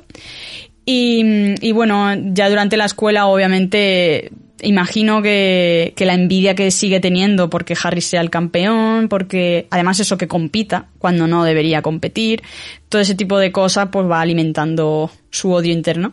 Y es el que crea o el que promueve, digamos, las chapas también de apoyo a Cedric, que luego se convierten en Poterapesta. Eh, tiene, tiene también un pequeño duelo en este punto con, con Harry eh, cuando rebota el hechizo que le hace a Harry y le da a Hermione. Que aquí, por cierto, aprovecho para matizar que Snape es muy cruel. Porque aquí, esto supongo que lo diremos en el libro versus Al- algo peli, que pero- nadie sospechaba en ningún momento. pero demasiado, o sea, que le ataca a... Que el, que el hechizo le rebota a Hermione y le hace lo de los dientes grandes y tal. Y cuando le dice, no, mira, es que Malfoy le, le ha atacado tal, y, y el otro, pues no veo diferencia con los dientes. de- Y claro, dices, vamos Qué a ver. cabronaco. Hombre, con críos de 14 años, ahí todo el mundo riéndose, en fin. Que al final, pues lo dicho, eh, Draco es constantemente el que está por ahí dando por saco, el que está fastidiando todo y tal. Y también hay un momento en el que, pues, eh, se mete con la familia de Ron, que obviamente no solo va por Harry, va, va por todo lo que puede. Y, es en este momento cuando toca, digamos, cuando se- Harry acaba metiéndose con la madre y aquí le toca la fibra a Draco, porque recordemos también que al final los Malfoy, entre ellos, son, iba a decir como son una piña, ¿no? Que, que entre ellos se protegen muchísimo y, y pueden ser lo peor para algunas cosas, pero, pero ya te digo, entre ellos no. Y entonces, claro, él en cuanto hablan de su madre, pues ya se pone a la defensiva. Y cuando va a atacarle por la espalda a Harry, es Moody el que le sorprende y acaba convirtiendo en un hurón a Draco. O sea que también Draco puede presumir de ser, creo que el único alumno convertido en animal para, para ser castigado. Que esa escena es más o menos el como... único animago involuntario, a lo mejor podríamos decir. Sí, no, es, es eso, es como, es una escena muy parecida a la, a la peli realmente, eh, en el que Moody pues mm, se pasa bastante ahí con Draco, pero bueno, al final Draco se lo ha ganado un poquito, así que tiene también ese, esa cosa en, en sus años de Hogwarts. Y ya llegando hacia, digamos, la recta final de su curso en Hogwarts, antes de dar ese paso definitivo a otras cosas, eh, digamos que en, el, en la Orden del Fénix, cuando ya tienen 15 años, en ese quinto curso, todo el mundo cree que, que Harry está mintiendo con la vuelta de Voldemort y tal, pero Draco sabe que no, sabe que dice la verdad, porque sabe que a su padre le arde la marca, eh, sabe que se ha reunido con él, eh, Lucius era uno de los testigos en el cementerio y además en la mansión de Malfoy es de lo que se habla. Entonces eso realmente acaba eh, acaba que mm, haciendo que Draco tenga sentimientos encontrados por Malfoy. Eh, por una parte siente como, como mucha emoción. Eh, todo esto también cree Rowling que posiblemente Draco pensaría que esto todo esto lo dice, por cierto, en un texto de, de Pottermore, por si alguien no lo ha leído, también está, está muy guay ese texto.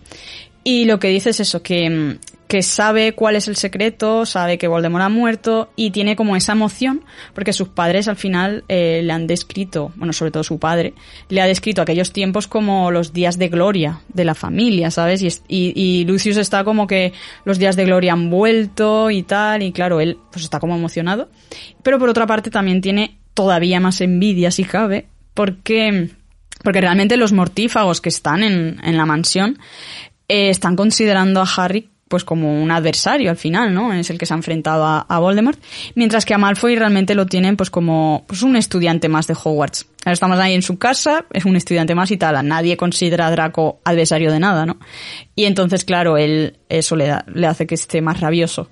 Eh, y también, por otra parte, pues eso, él se imagina como ese triunfo, tiene ahí como ese ansia para, para que su familia vuelva a ser, como digamos, honrada y que esté él por encima de todos y tal. Y en este curso sí que vamos viendo pequeños triunfos para Draco, porque primero Draco es prefecto, Harry no lo es. Eh, Umbridge, eh, también detesta a Harry, tanto como él. Además de una forma muchísimo más exagerada que Snape. O sea que ahí pues como que tiene mini punto para Draco. Y además él acaba formando parte de, de la brigada inquisitorial de, de Umbridge, que, que ya sabemos que es la suma inquisidora y empieza a hacer sus propias normas. Eh, Draco también puede descontar puntos, cosa que, que realmente los prefectos entre sí no se pueden eh, descontar puntos, pero la brigada inquisi- inquisitorial sí. Y entonces empieza a quitar puntos, pero como le da la gana, ¿sabes? Rollo, pues a Harry cinco puntos por caerle mal, a Ron por llevar la camisa por fuera, a Hermione eh, por hablar mal de ¿Podríamos la decir directora. que es la antítesis de Dumbledore? Eh, Draco, dices. Te Ah, bueno. 200 puntos Sí, porque total, te has atado total. las zapatillas solo. Podría ser. Sí, sí, el- eh, esto es lo contrario. Eh, de hecho, eso, a Hermione le quita 5 por, por hablar mal de la directora, pero es que luego le quita 10 por ser sangre sucia. ¿Sabes? Es rollo, mira, algo que me da la gana. Eso ya, vamos. Pero por un momento, por un momento tiene esa sensación que le han transmitido toda la vida de no, aquí nosotros somos el top, nosotros somos eh, lo mejor, no sé qué. Y es hasta que no llega a Ambridge, pues no tiene esa sensación en Hogwarts, ¿no? Em, también durante este curso, pues tiene esas pequeñas investigaciones y cosas para, para descubrir eh, al ejército de Dumbledore y tal. Eh, lo que pasa es que finalmente, pues, pues este año o este curso realmente acaba acaba de la peor forma posible para, para él y para su familia porque, porque tiene que vivir como Lucius eh. Su familia, digamos, está convirtiendo como, un- como unos parias, ¿no? A ojos de los mortífagos, que, que ya ven como que Lucius es un fracasado y que además cada cosa que hace pues está más desacreditado a ojos de Voldemort, ¿no? Entonces ahí ya pues todo lo bonito que lo pintaba Lucius empezamos a ver que realmente nunca ha sido así eh, y ahora ya tienen las pruebas exactas, ¿no? Y ya, bueno, el sexto curso ya creo que voy a dejárselo a Fer, me parece. Mm, Sí. Todo tuyo, un Draco con 16 añitos. Draco. Dark, Dark Draco con 16 añitos. Madre mía. Aquí, aquí es donde empieza ya la telita, la chichita, como diría Pablo, de, de Draco, porque ya.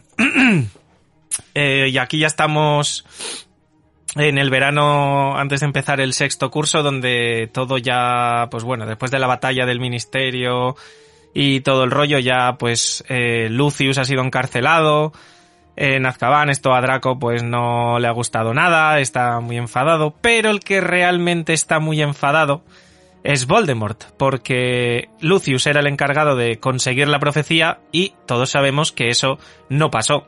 La profecía no ha llegado a ser propiedad de Voldemort, no ha podido escucharla completa, cosa que nos beneficia siempre al lado luminoso de la fuerza, eso obviamente. Eh, pero bueno, aquí tenemos a Voldemort, eh, Bing Voldemort, eh, y es donde ya empieza el castigo y el declive de la familia Malfoy. ¿Y con quién decide pagarlo Voldemort? Pues obviamente con el único hijo de Lucius y Narcisa, pues Draco y... del que estamos haciendo el monográfico, qué sorpresa, no iba a ser Ron Weasley. Pero bueno, aquí tenemos, eh, bueno, esto es algo que no vemos, perdón, algo que no vemos, pero que, que se nos va contando, y es que Draco tiene una misión. Por primera vez en toda la saga, tiene una misión, entre comillas, veas entre comillas, como decía Pablo, no me veis, pero las estoy marcando muy fuertemente. Eh, tiene una, una misión importante para el lado oscuro. Jo, me están saliendo los símiles aquí con Star Wars, no puede ser esto. Eh, pero bueno, Darth Voldemort. eh, eh, en fin, eh, la misión que tiene Draco es matar a Dumbledore. Entonces, claro, aquí es lo que vemos, bueno, tanto en el libro como en la película. vemos que Narcisa y Bellatrix se reúnen con Snape. Está con la gusano por ahí en medio. Y claro, Narcisa va a pedirle a Severus que, que le ayude a Draco en esto porque, porque, joder, es una putada enorme lo que le ha ordenado Voldemort a Draco.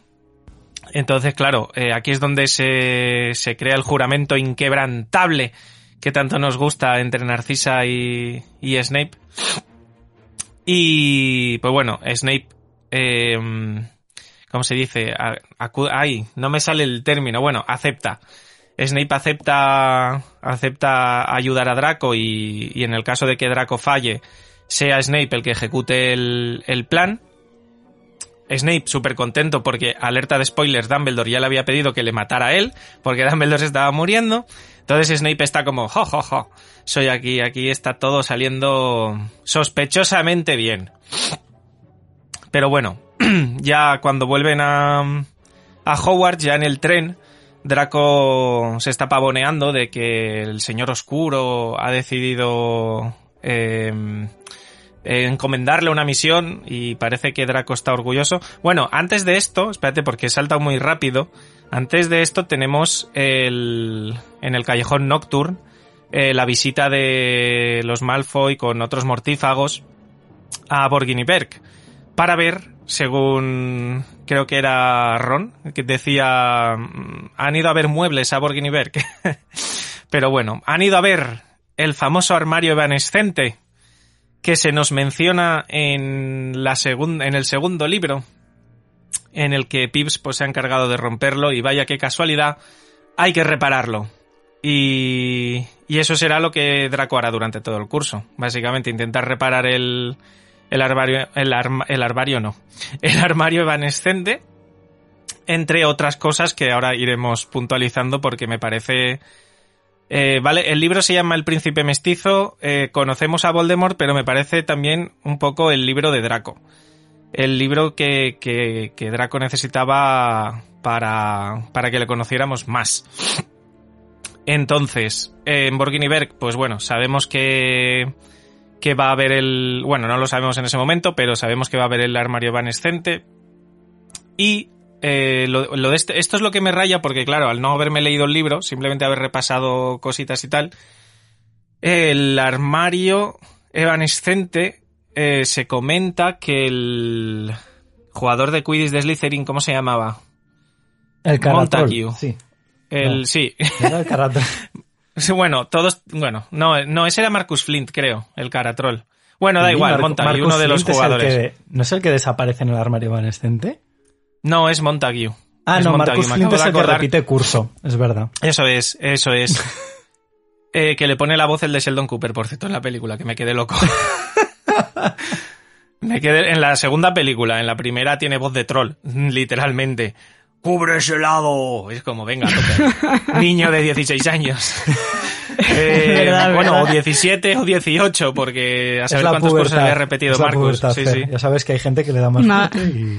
Imagínatelo, imagínatelo eh, echándole la bronca a Draco cuando dejó escapar las Nits con esa voz. Sí, y cuando eso le dice, ¡Bazinga! bueno, zas en toda la boca realmente, porque es como se, se tradujo en español.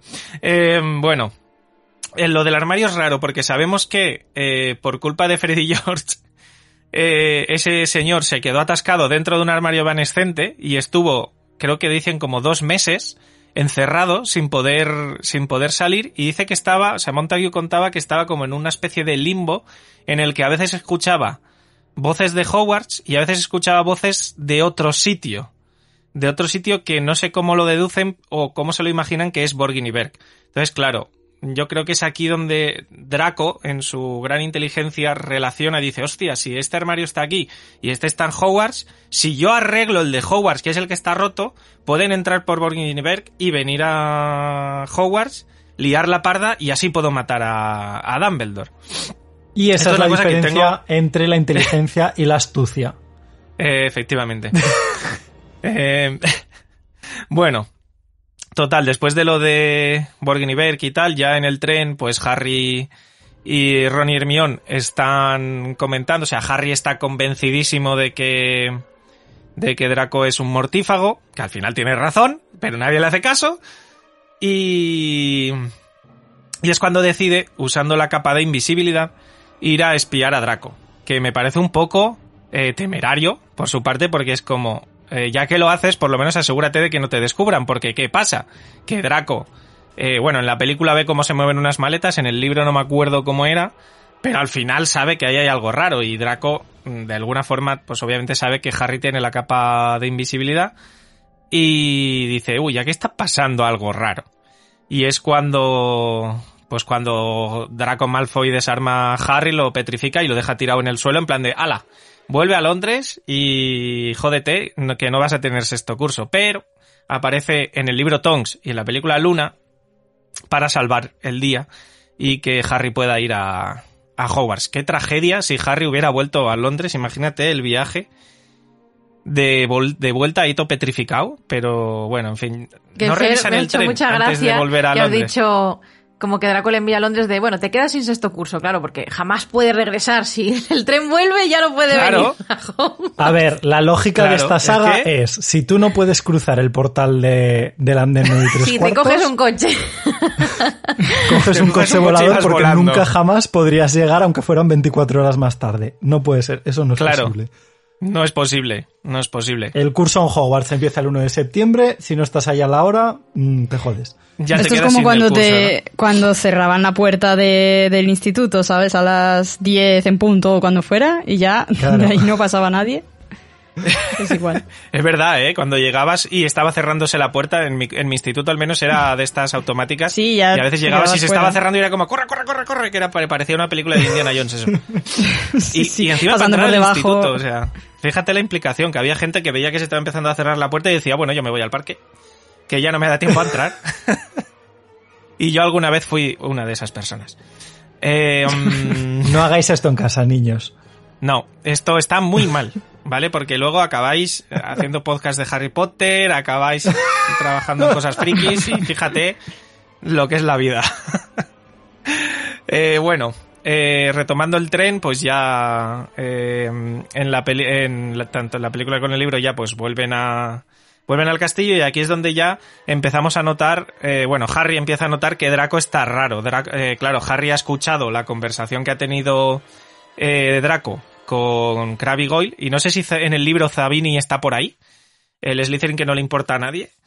Eh, no, no sé si estaba ya en el libro ahí, porque en la película, pues bueno, le metieron ahí porque al que hacía de Crab lo echaron por fumeta y por altercados y cosas.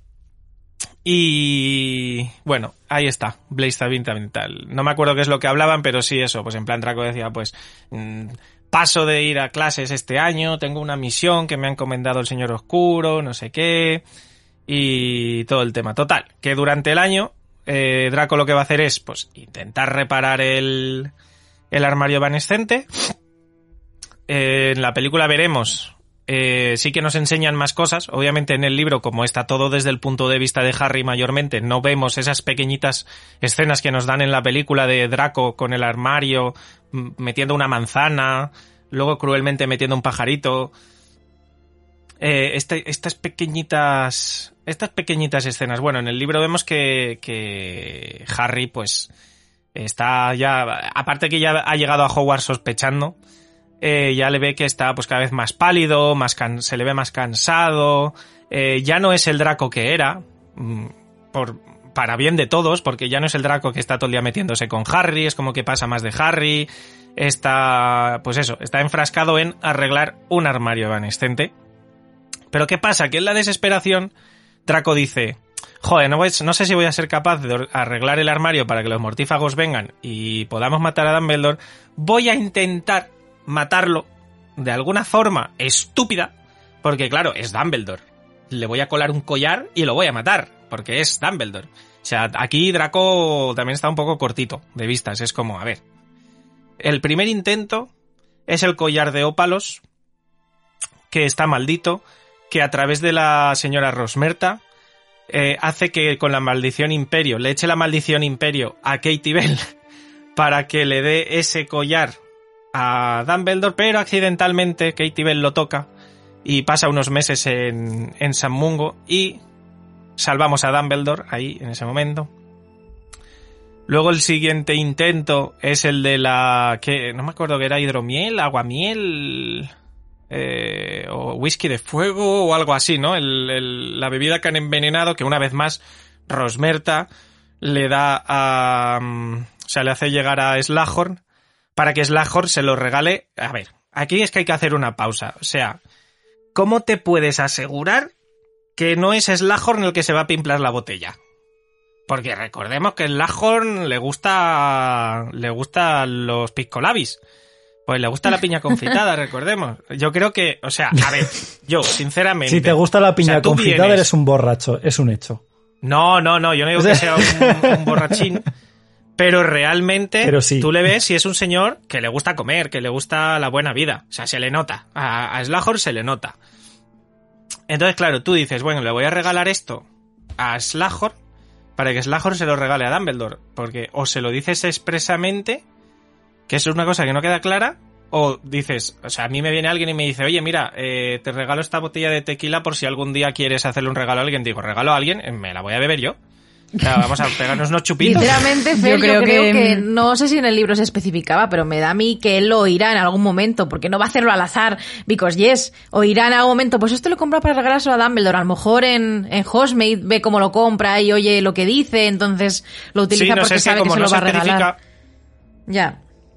Claro, es que es eso, como no se especifica, mm, a mí es lo que se me hace raro. Es como si Rosmerta le dice a, a yo que sé, en una situación en las tres escodas, le dice, oye, mira, tengo esta botella. Eh, hace mucho que no veo a Dumbledore. Dumbledore está últimamente muy ausente porque sabemos que está viajando. Eh, llegar de mi parte, por favor, tal. Entonces, vale. Ahí está justificado y sabemos que Slahorn va a ir a dársela, a no ser que sea un cabroncete y se la quiera quedar.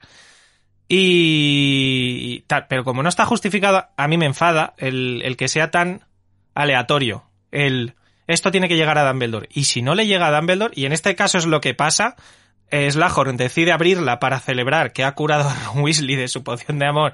Van a brindar y el pobre Ron se envenena. O sea, es que al final yo creo que mm, yo creo que es como si Draco tuviera mm, de alguna forma un miedo o algo así de que sí, sabes de que como que le pillen realmente. De, que, le pillen sabes o sea empieza a hacerlo a través de eh, lo que le da tal lo que le da cual como miedo de si le doy algo directamente me pueden acusar a mí no yo creo que es un poco por eso. Claro, ahí está. O sea, también es que él está desesperado con esto. O sea, él está, pues claro, obviamente eh, tiene ansiedad y depresión se, o sea, está, está jodido Draco realmente, aunque él eh, vacile delante de sus coleguitas, eh, oh, Voldemort me ha encargado una misión, está acojonado porque sabe que no va a poder, o sea que es muy difícil la misión que le han encomendado porque Voldemort realmente lo único que quiere es putear a la familia Malfoy.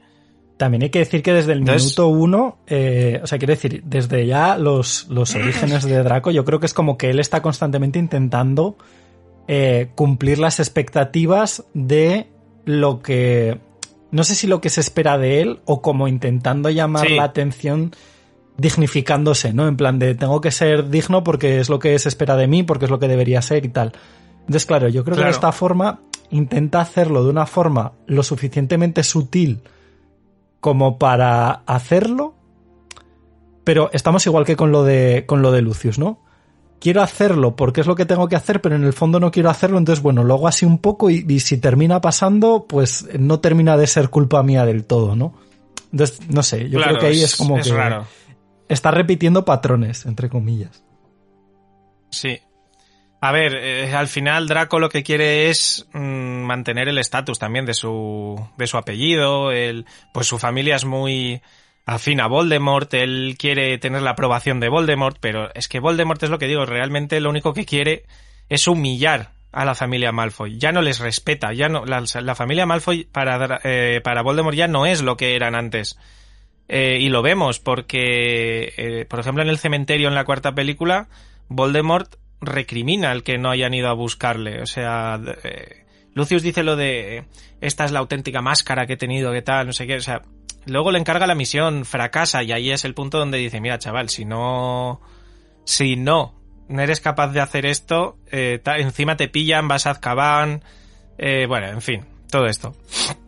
Entonces, eh, después de los intentos cutres de intentar matar a, Dumbledore, Pues bueno, eh, avanzamos directamente, porque, pues eso, Draco está todo el libro, Draco not being Draco, y cosa que se agradece también a veces. Y aquí tenemos, pues, eh, a mí, el momento que, que creo que habla mucho de lo que está pasando Draco en ese momento es el momento baño, en el que se está desahogando con Myrtle la llorona.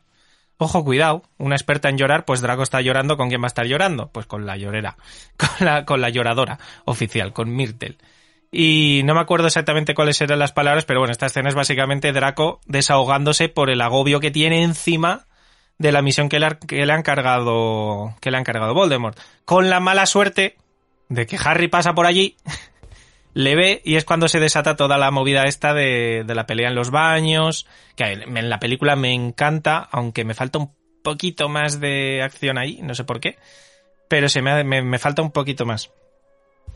Y eso, bueno, al final el Sectum Sempra, el Draco queda ahí malherido, llega Snape, le salva. Creo que este es un momento ya bastante de inflexión para Draco.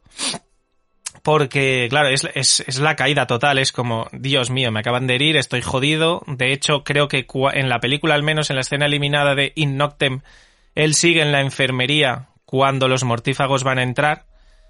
Eh, pero bueno, aquí es donde viene lo gordo, es donde Harry y Dumbledore ya se han ido a la cueva a buscar el, el Horrocrux.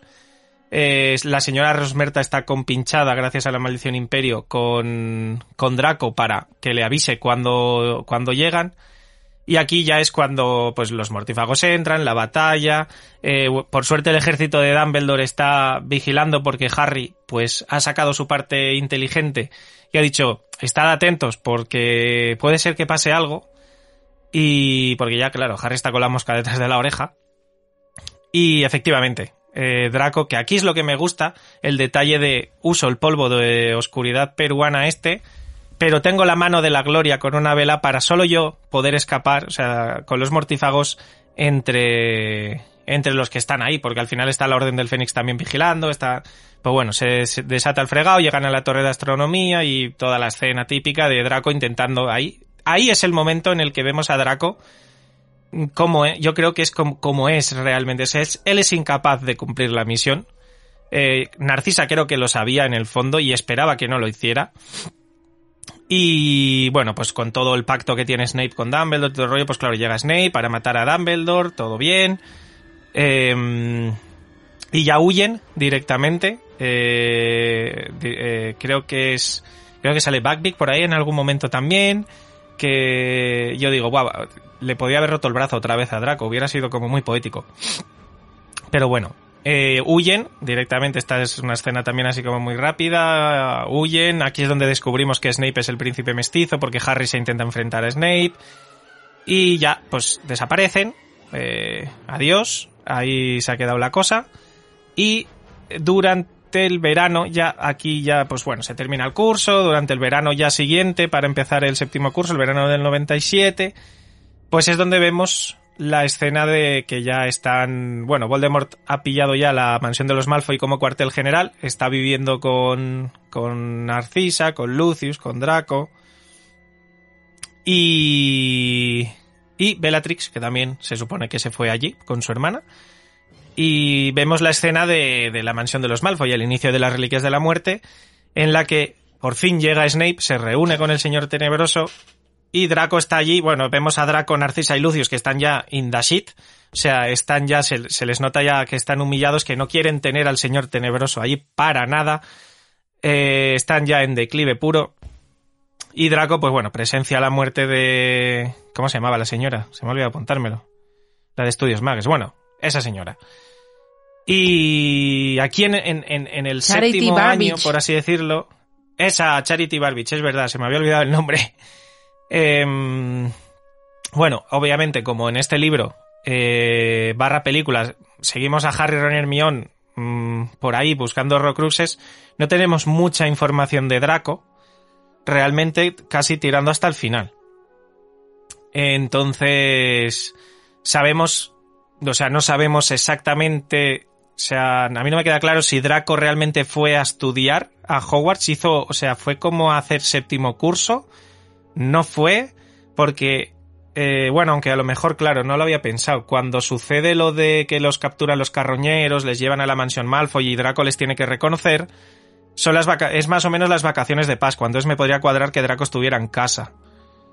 Hombre, Pero bueno, es- en la situación en la que están, yo entiendo que Draco tiene, no voy a decir una situación privilegiada, porque la consideración que se tiene sobre los Malfoy es un poco relativa, pero entiendo que a lo mejor con él en concreto y con gente que esté involucrada con los mortífagos se pueda tener algo de más manga ancha para ciertos temas. No lo sé. No sé, pero bueno, aquí directamente podemos saltar eso al momento Mansion Malfoy cuando ya han sido capturados por los carroñeros. Aquí vemos que Draco, eh, obviamente, yo, o sea, es que a ver, o sea, está Ron y Hermione, que les conoce de sobra, y un señor deformado que puede ser Harry Potter. O sea, obviamente aquí Draco está en plan de mierda. Si digo que sí que es Harry, aquí se va a liar parda, pero mi familia a lo mejor, pues, eh, recupera un poco el, eh, la confianza del señor tenebroso, pero por otra parte, claro, está acojongojao. O sea, eh, es terrible. O sea, yo aquí Draco es donde más, eh, ¿cómo se diría? Más de bajonazo, más depresivo, más, o sea, el peor, yo creo que el peor Draco, o sea, está en el sexto libro, pero en este momento también vemos cuando se desata la esta que él está hecho como un ovillo sujetando las varitas en el suelo que va Harry y le dice, dámela. Se tira e incluso se las lleva Harry. Eh, momento importante, por cierto, porque es cuando la varita de Sauco, de ser propiedad de Draco, por así decirlo, pasa a ser propiedad de Harry. Detalle importante. Y... Y bueno, ya que ya sabemos que consiguen huir, todo el rollo. Y ya cuando vuelven a Hogwarts para la batalla, eh, aquí vemos que Draco en algún momento aparece en, en Hogwarts. Por eso, lo de que no sé yo si estaba ahí estudiando, aparece en Hogwarts porque eh, sabe que tiene que proteger la sala de los menesteres porque hay algo ahí del, que, el, que Voldemort tiene escondido. Y transformándose, o sea, transformándose, calla, transformándose, madre mía, se me va la cabeza ya. Eh, bueno, eh, encuentra a Harry, eh, le sigue hasta la sala de los menesteres y es cuando se cuela dentro y vemos pues todo lo de la sala de los menesteres. Harry encuentra la diadema de Ravenclaw, aparece Draco amenazándoles con Crabbe y Goyle o con Zabini con Goyle en, en la película. El, creo que era, es que no me acuerdo en el libro si era Crabbe o era Goyle el que desata el, el fuego infernal este, ¿cómo se llama? El Sí, la- Fire este, el, fuego, el sí, fuego la maldición maligno fu- este super tocho. Sí. ¿No se llama Maldición de Fuego Infernal o algo así en español? Yo creo que O de ¿no? fuego maligno. O fuego maligno o algo así. Es que no, me- no me acuerdo, se me olvida siempre el nombre de, de esa maldición. Eh, bueno, total, se desata la, la tremenda aquí, eh, se rompe la diadema. eh, Harry eh, salva la vida a Draco. Aquí tiene Draco una, una deuda de vida con, con Harry. Recordemos que esto en las películas no está, pero en los libros sí que se suele mencionar. Sobre todo con Peter Lo Pettigrew. tira eh, Crab. Es Crabbe el que lo tira. Y Crabbe es el que muere en el libro. Porque, y en la película es Goyle el que muere porque lo cambiaron. Eso es. Vale, ahora me queda todo claro. Es que al final siempre me rayo con estos. Y, y bueno, pues Harry ha salvado la vida a, a Draco. Una vez, bueno, no sé si decir una vez más, pero bueno, le ha salvado la vida. Y aún así no le da las gracias. Draco, muy mal. O sea, te acaba de salvar la vida Harry Potter y, y echas a correr encima. Eh, pero bueno. Y aquí ya directamente, pues bueno, todo el rollo de...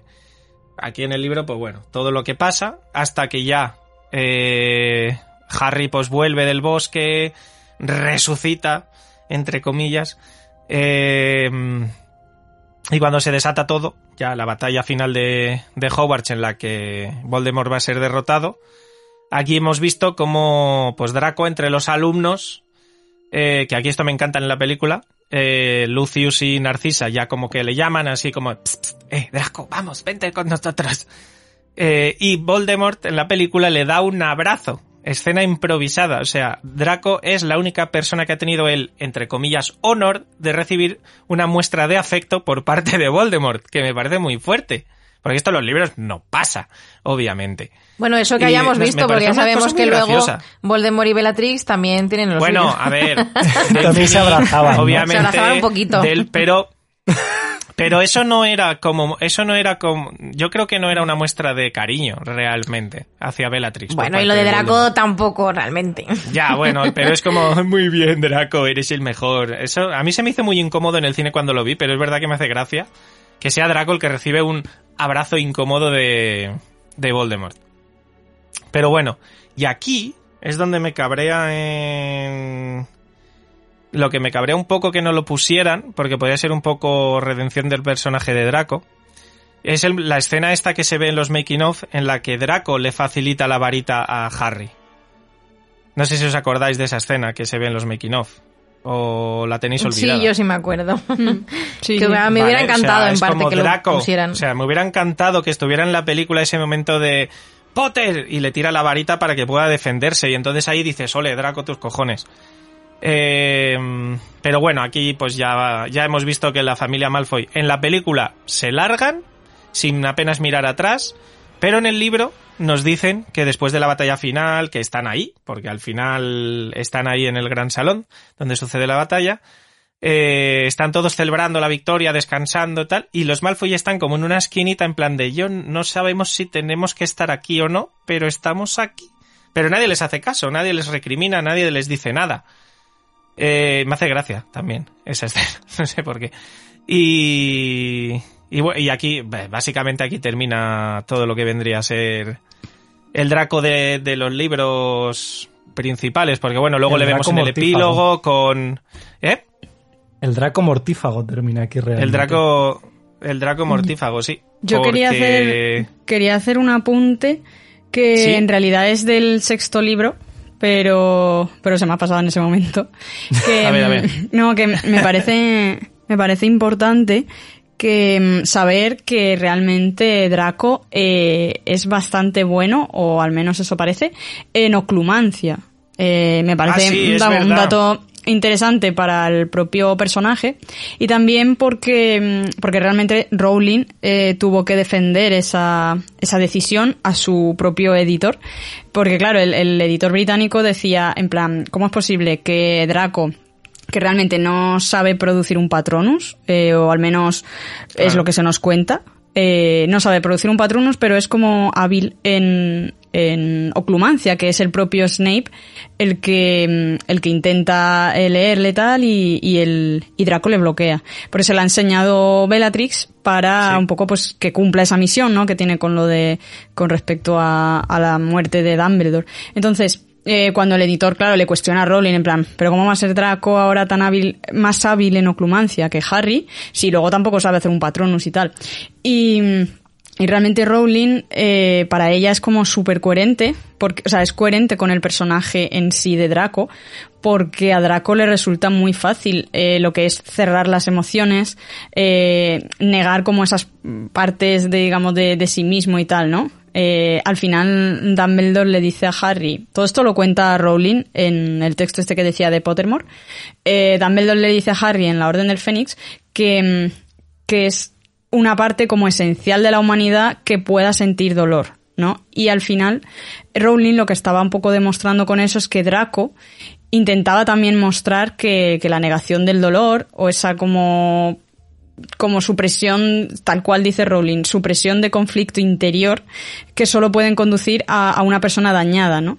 Y que por eso es tan hábil en oclumancia y, a Harry le cuesta más, porque Harry es, tiene, tiene más difícil mm, ocultar esas emociones, ¿no? Y, a, Draco le sale prácticamente natural porque al final, eh, aunque siempre han seguido los pasos del padre y la envidia y todo eso, en el fondo, pues él también tiene ahí como sus emociones enterradas de alguna manera. Y me parece muy interesante eso, que, que sea bueno en oclumancia por eso, que dice también mucho del, del personaje. Sí. Eh que sí. Y bueno, ya, lo que estaba terminando de decir era para empalmar con la parte de Beatriz, que, que en los libros ya la siguiente vez que le vemos ya es 19 años después, en el andén, con Scorpius, con, con Astoria, y como que eh, saluda así como, ¿qué pasa? a, a Harry y tal. Y, y eso, como decíamos, ahí acaba la etapa mortífago de Draco y empieza otra que a mí también me encanta y creo que Beatriz también ama esta parte. Bueno, a mí me toca el futuro de Draco los 19 años después. Es verdad que me gustaba mucho la parte de Draco mortífago, pero, pero ciertamente eh, tengo que reconocer que al contrario que lo que decías tú, Pablo, a mí eh, la información que nos da el legado maldito hace que aprecie más a Draco, porque al fin y al cabo eh, Draco realmente, mucha gente está como enamorada del personaje de Draco porque realmente les gusta Tom Felton, porque no te puede gustar Draco. es decir, yo reconozco que incluso antes de, conocer a Tom Felton, yo sentía como. No es que me gustara Draco, en plan, no estoy tal, sino que sentía como cierto cariño hacia él, porque no sé, quizás las personas así un poco outsiders, que son incomprendidas, que son. Porque al fin y al cabo, Draco es un capullo, pero también se ve que lo que tiene en casa tela. Y no sé, es como que, yo qué sé, siempre los villanos así un poco me han atraído, pero es cierto que, que realmente cuando Draco me gusta es cuando conoces más su trasfondo. Eh, y bueno, como comentaba Fer, a pesar de todo lo que ha vivido Draco con su familia, eh, acaba encontrando cierta felicidad en Astoria Greengrass, que se casa con ella. Y bueno, ya empezamos a ver cómo Draco ha cambiado cuando eh, sus padres, Narcisa y Lucio, se oponen al matrimonio con Astoria, porque en, era bastante tolerante con los muggles, no tenía esas ideas de sangre pura, entonces claro, eso a Lucius y a Narcisa les parecía mal, que también digo, después de todo lo que ha ocurrido con Voldemort, ya podían haber cambiado un poquito, pero por lo visto no cambiaron mucho en ese sentido, entonces, pues bueno, se casa con ella. ¿Qué pasa? Las desgracias para Draco no terminan aquí. Bueno, no terminan en Harry Potter, me refiero, porque Astoria tenía una maldición de la sangre, tipo, bueno, iba a decir tipo Nagini, no, no creo, pero bueno, sí una maldición que era hereditaria. eh, y bueno, el caso es que sabía que no iba a llegar a la vejez y quiso tener un hijo con Draco, que Draco, de hecho él decía que a él no le importaba que el apellido Malfoy se evaporara, que él no le, él no quería, o sea, porque sabía que si ella se quedaba embarazada iba a ser malo para su salud, pero ella dijo que no quería que se quedara Draco solo y que quería tener un hijo con él y, y pues bueno, pues tuvieron un hijo, Scorpius Malfoy. Y, ¿Y qué pasó? Bueno, que el embarazo precisamente, efectivamente, la debilitó y al tiempo, pues, bueno, a los años, eh, acabó falleciendo. Pero bueno, antes de llegar a ese punto, cuando se quedó embarazada, como estaba muy débil, eh, se ocultaron, por así decirlo. Nunca se ha especificado exactamente qué pasó, pero es como que Draco desapareció un poco del, del mundo junto con su esposa. Y esto es lo que luego dio lugar a los rumores diciendo que si Scorpius era hijo de Voldemort, que, habían utilizado un giratiempo y que había tenido un hijo con Voldemort. No sé a quién se le ocurrió esto, pero bueno, luego nos dimos cuenta que algo de verdad había, aunque no era por parte de Scorpius, pero bueno. El caso. Que, eh, bueno, que eso es lo que ocurre eh, con Draco en este momento. Pero luego, además, aparte de eso, eh, en Pottermore había un artículo que mencionaba qué es lo que, lo, qué es lo que creía JK que Draco haría en el futuro.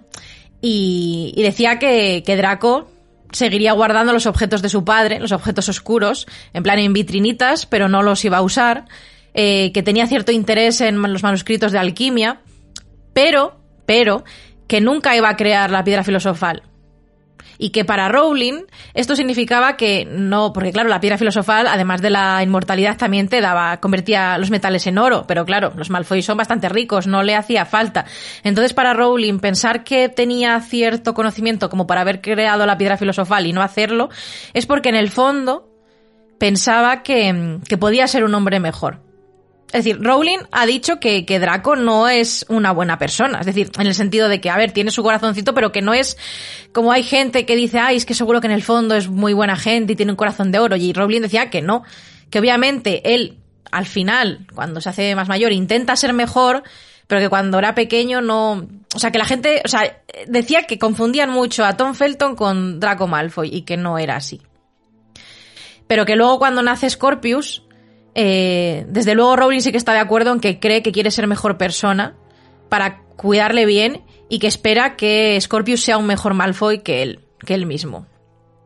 Y es que es cierto que en el legado maldito se ve que Draco cam- a- o sea, es diferente. Y creo que gran parte de ese cambio se debe precisamente a Scorpius. O sea, tener un hijo en este caso le ha cambiado a mejor. Y aquí, bueno, entrando en el legado maldito, que por mucho que nos duela a algunos, o os duela, porque a mí ya no tanto, em, es canon, aunque no lo haya escrito totalmente Rowling de su puño en letra, se considera canon, lo que es la historia. Y bueno, para poner un poco contexto, Albus, hijo de Harry Potter y Scorpius, hacen amigos, curiosamente, paradójicamente, roban un giratiempo, se quieren ir al pasado para intentar encontrar a Cedric eh, y que no muera porque creen que es un, una, que fue una baja innecesaria en, en la guerra contra Voldemort. Y bueno, ya desde el principio Draco se implica muy fuertemente en la búsqueda de su hijo. O sea, él, para él Scorpius es lo más importante que, que tiene en el mundo. Ahora mismo, después de que muere su mujer. De hecho, en el legado maldito no se menciona a sus padres. Es decir, no se sé muy bien qué están haciendo, no sé qué, qué vida tienen para con Scorpius, eh, si se juntan en cumpleaños o no, no se cuenta nada. Me gustaría saberlo, pero no, no se sabe mucho. Y el caso Pues es que... lo único que sabemos realmente es lo de la discusión, ¿no? O sea, tampoco sabemos cómo ha terminado eso. Claro. Es como, no aceptan a Astoria, pero bueno, han tenido un nieto, no se preocupen, o sea, le ven, Claro. tienen alguna relación con él, a lo mejor cuando fallece Astoria vuelven, no sé. Mm, Es que no se menciona nada y es algo que me, que muchas veces lo pienso, me gustaría saber qué, qué ocurre ahí. Pero bueno, el caso es que Draco tiene mucho miedo a que, a que le pase algo. De hecho, cuando empieza el legado maldito, lo que decía, están los rumores sobre que si Scorpius no es hijo de Draco, realmente es hijo de Voldemort y tal. Y él le dice directamente a Harry que por favor haga algún comunicado desde el ministerio para desmentir esos rumores. Es decir, a él le duele mucho que su pobre hijo pueda tener problemas en el colegio, que le hagan bullying, que le hagan pasarlo mal por estos rumores cuando son, cuando son falsos. Luego, eh, cuando desaparece la primera vez, él habla con, con Harry, con Hermione en el ministerio y les dice que, que por favor que lo encuentren, que es su único heredero, que no tiene más familia que él, que él, si lo necesita, les da todo el oro, que los Malfoy tienen mucho oro, ya lo sabemos, gracias Draco, y que él lo da todo por él. Eh, es que además... Lo da todo el oro. Sí, claro. Pero mm, es curioso porque en, bueno, curioso, que se nota que me, que se, o sea, que se parece un poco la relación que tiene Albus con Harry como la que tiene Draco y Scorpius, es decir, que le cuesta hablar con él, sobre todo a raíz de que fallece Astorias, como que Scorpius lo pasa muy mal y Draco también, o sea, hay como un dolor ahí que hace que se alejen y que es un poco lo que le ocurre a Harry y a Albus, aunque de diferente manera, porque lo de Harry y Albus es más por el legado de Harry famoso, que Albus es Slytherin y no es Gryffindor, que no es lo que él cree que espera a su padre de él, o sea, es diferente, pero es verdad que los dos, las dos familias tienen esa incomunicación. Pero aún así, para Draco él es muy importante y desde luego no le trata como trataba, le trataba Lucius.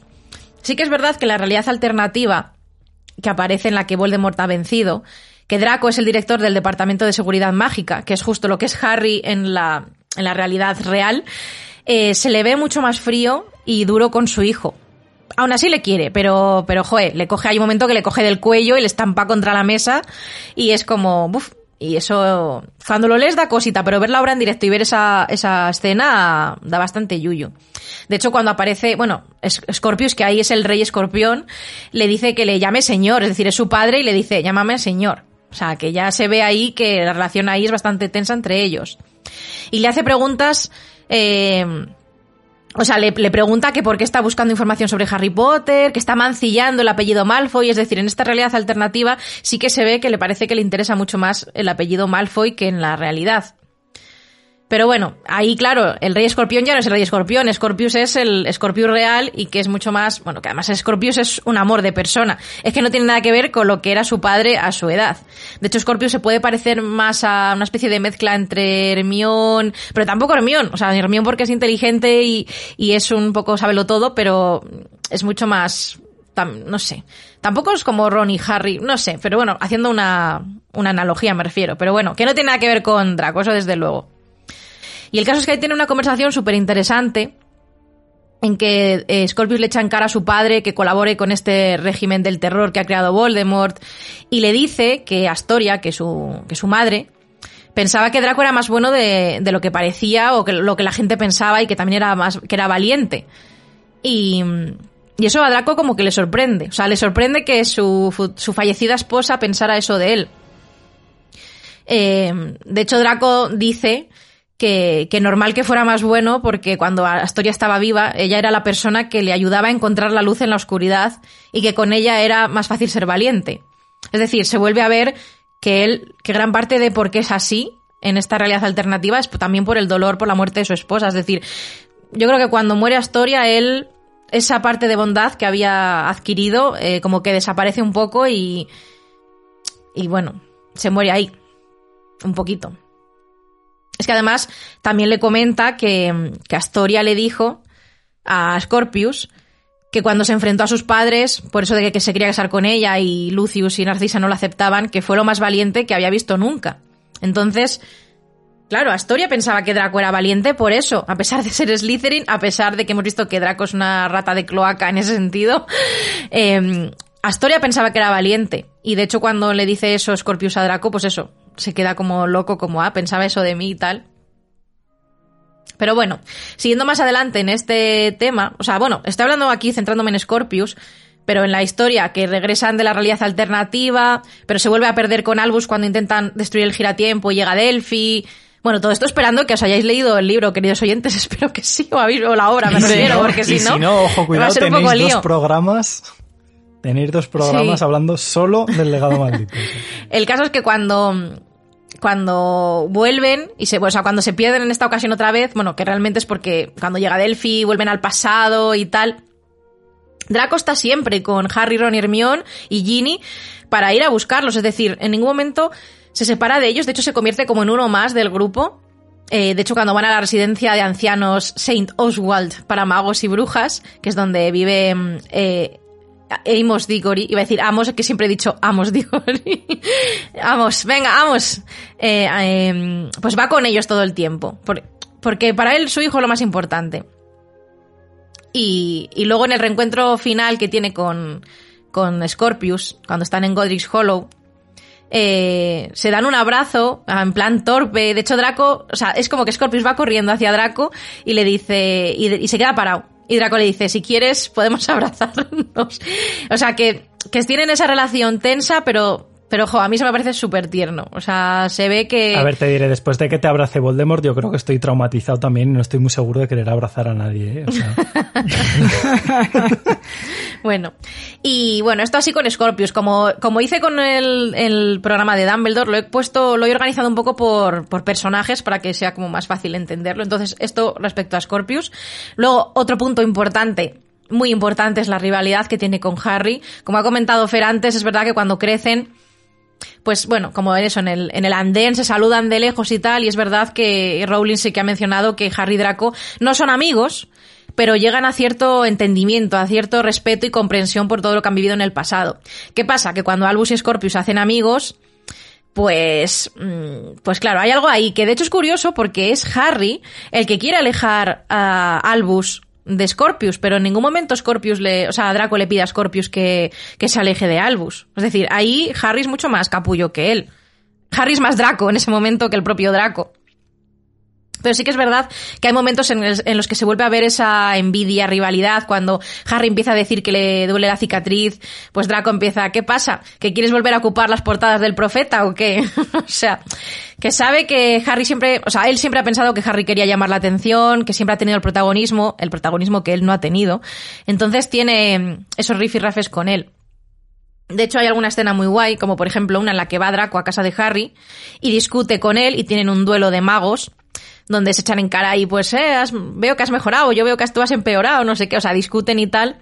Todo esto porque eh, Bane, el centauro, le dice a Harry que, mm, que hay algo oscuro alrededor de su hijo Albus. Entonces, Harry cree que es Scorpius, entonces por eso también le aleja de él.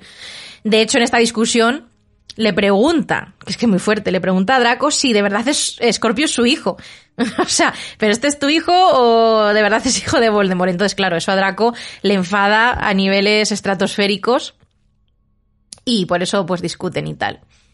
Y, mm, y en, esta, en esta discusión hay algo muy curioso, Bueno, bueno, realmente no es que sea curioso, sino que es importante porque aunque nosotros lo hemos intuido, como comentaba también Saida, de que Draco tenía envidia de Harry y tal, es verdad que le tenía envidia, pero aquí Harry, o sea, Draco confiesa que tenía envidia de la amistad que tenían Harry, Ron y Hermione. O sea, que él tenía a Kraft y Goyle y que a él le, habría encantado tener amigos como eran ellos y que eso pues le, le dolía mucho el no tener amigos como ellos.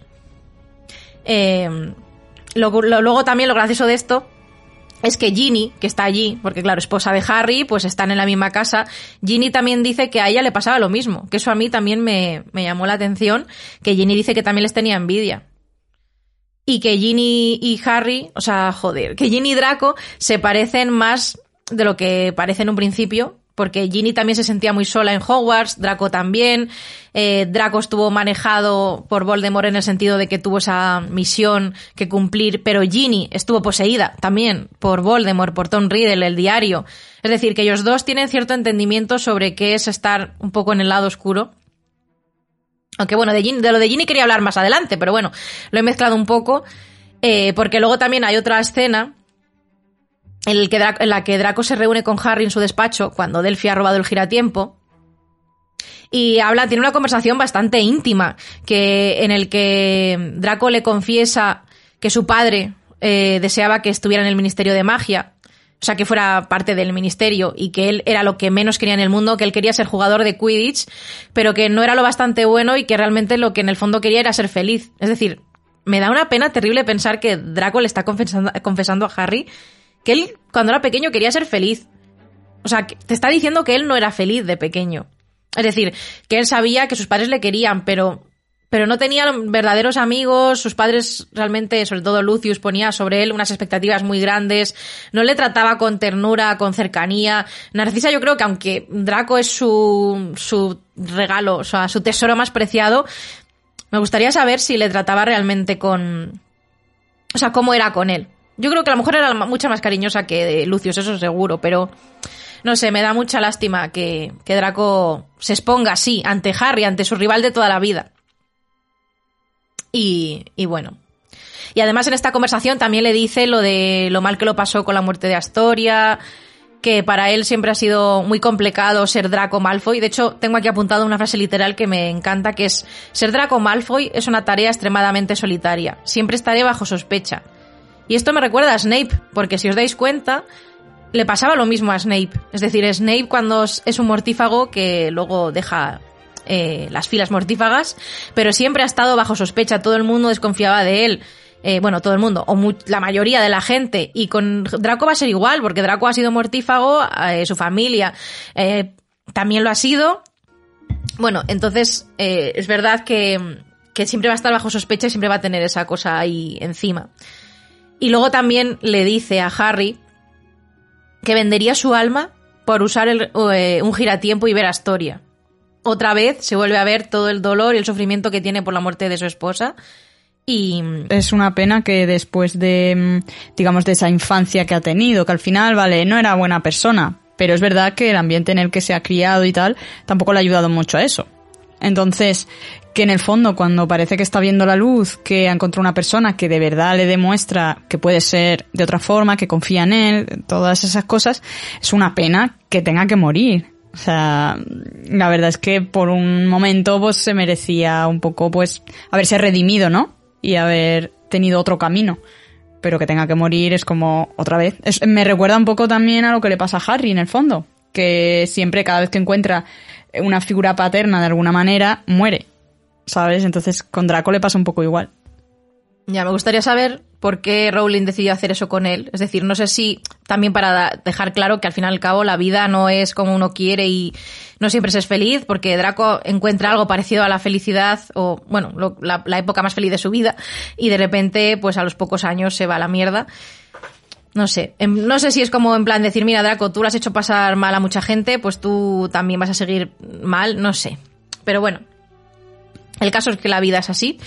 Y siguiendo adelante con lo de Ginny que he mencionado antes, eh, hay varios momentos, además de esto, en el que apoya a Draco, porque dice yo también eh, tenía envidia de ellos, que, que Harry le mira como también muy sorprendido. Hay varios momentos en los que Ginny tiene... O sea, hace un acercamiento con Draco y es que cuando muere Astoria, como sus hijos son amigos, porque cuando muere Astoria, eh, Scorpius tiene 13 años, si no me- 13, 13 años, creo que es 12, 13 años, ¿no? cuando está en tercer curso, sea, bueno, cuando el verano, ¿no? De segundo a tercer curso es cuando fallece. Pues le escribe una carta para ofrecerle ayuda, pero lo único que hace Draco es enviarle una carta de respuesta diciendo que le diga a su marido que desmienta los rumores sobre Scorpius. Es decir, Draco no, no quiere recibir ayuda de nadie y lo que más le preocupa es, el, es su hijo y esos asquerosos rumores sobre que es el hijo de Voldemort. Em, y luego además lo que comentaba, de que los dos han vivido en un lugar muy oscuro y la soledad, porque es verdad que sobre Ginny a lo mejor no se habla tanto de ella en los libros, pero la época en la que se en la que Voldemort le poseyó con el diario es porque también Ginny estaba no sé, se sentiría muy sola. No sé si porque sus hermanos están a otros rollos y ella a lo mejor no terminaba de encajar al principio, mm, porque al principio ya sabemos que Ginny era muy muy tímida y que luego cambia bastante, pero bueno, entonces como que es Harry, o sea, Draco y Ginny como que tienen eso ahí en común. Y luego hay un momento en el que McGonagall le echa la peta a Hermione, como no normal, por haber conservado un giratiempo. Y Harry dice que no es solo culpa suya, porque lo robó su hijo y puede que se lo diera a él o que incluso Delphi se lo robara. Y, Draco se pone de parte de ellos, de Harry y de Ginny, porque dice, si ha sido una negligencia también es mi culpa. Y de hecho en la obra de teatro hay como unas escaleras y Draco sube para ponerse con ellos. Están Harry, bueno, no sé si está Ron, Ginny y... Y bueno, y Hermione, bueno, creo que ya lo he dicho. Y el caso es que se sube con ellos como diciendo, yo les apoyo, no solo culpa de Hermione, o sea, que está defendiendo a Ginny y a Harry, pero también a Hermione. Bueno, y eso me parece que también es significativo. Luego, su relación con Hermione. Además de esto que acabo de comentar, cuando están escondidos en la iglesia de Godric's Hollow, esperando a Voldemort, ya hacia el final de la obra, eh, hay un momento en el que les dice, pues tú haces esto, tú esto, no sé qué, y, Draco dice, Hermione Granger me está mangoneando. Eh, Hermione lo mira y le sonríe, y Draco sigue diciendo, y no me disgusta del todo. O sea, bueno, esto fue el regalo de Hermione. Eso... Vaya momentazo. Sí, sí, sí.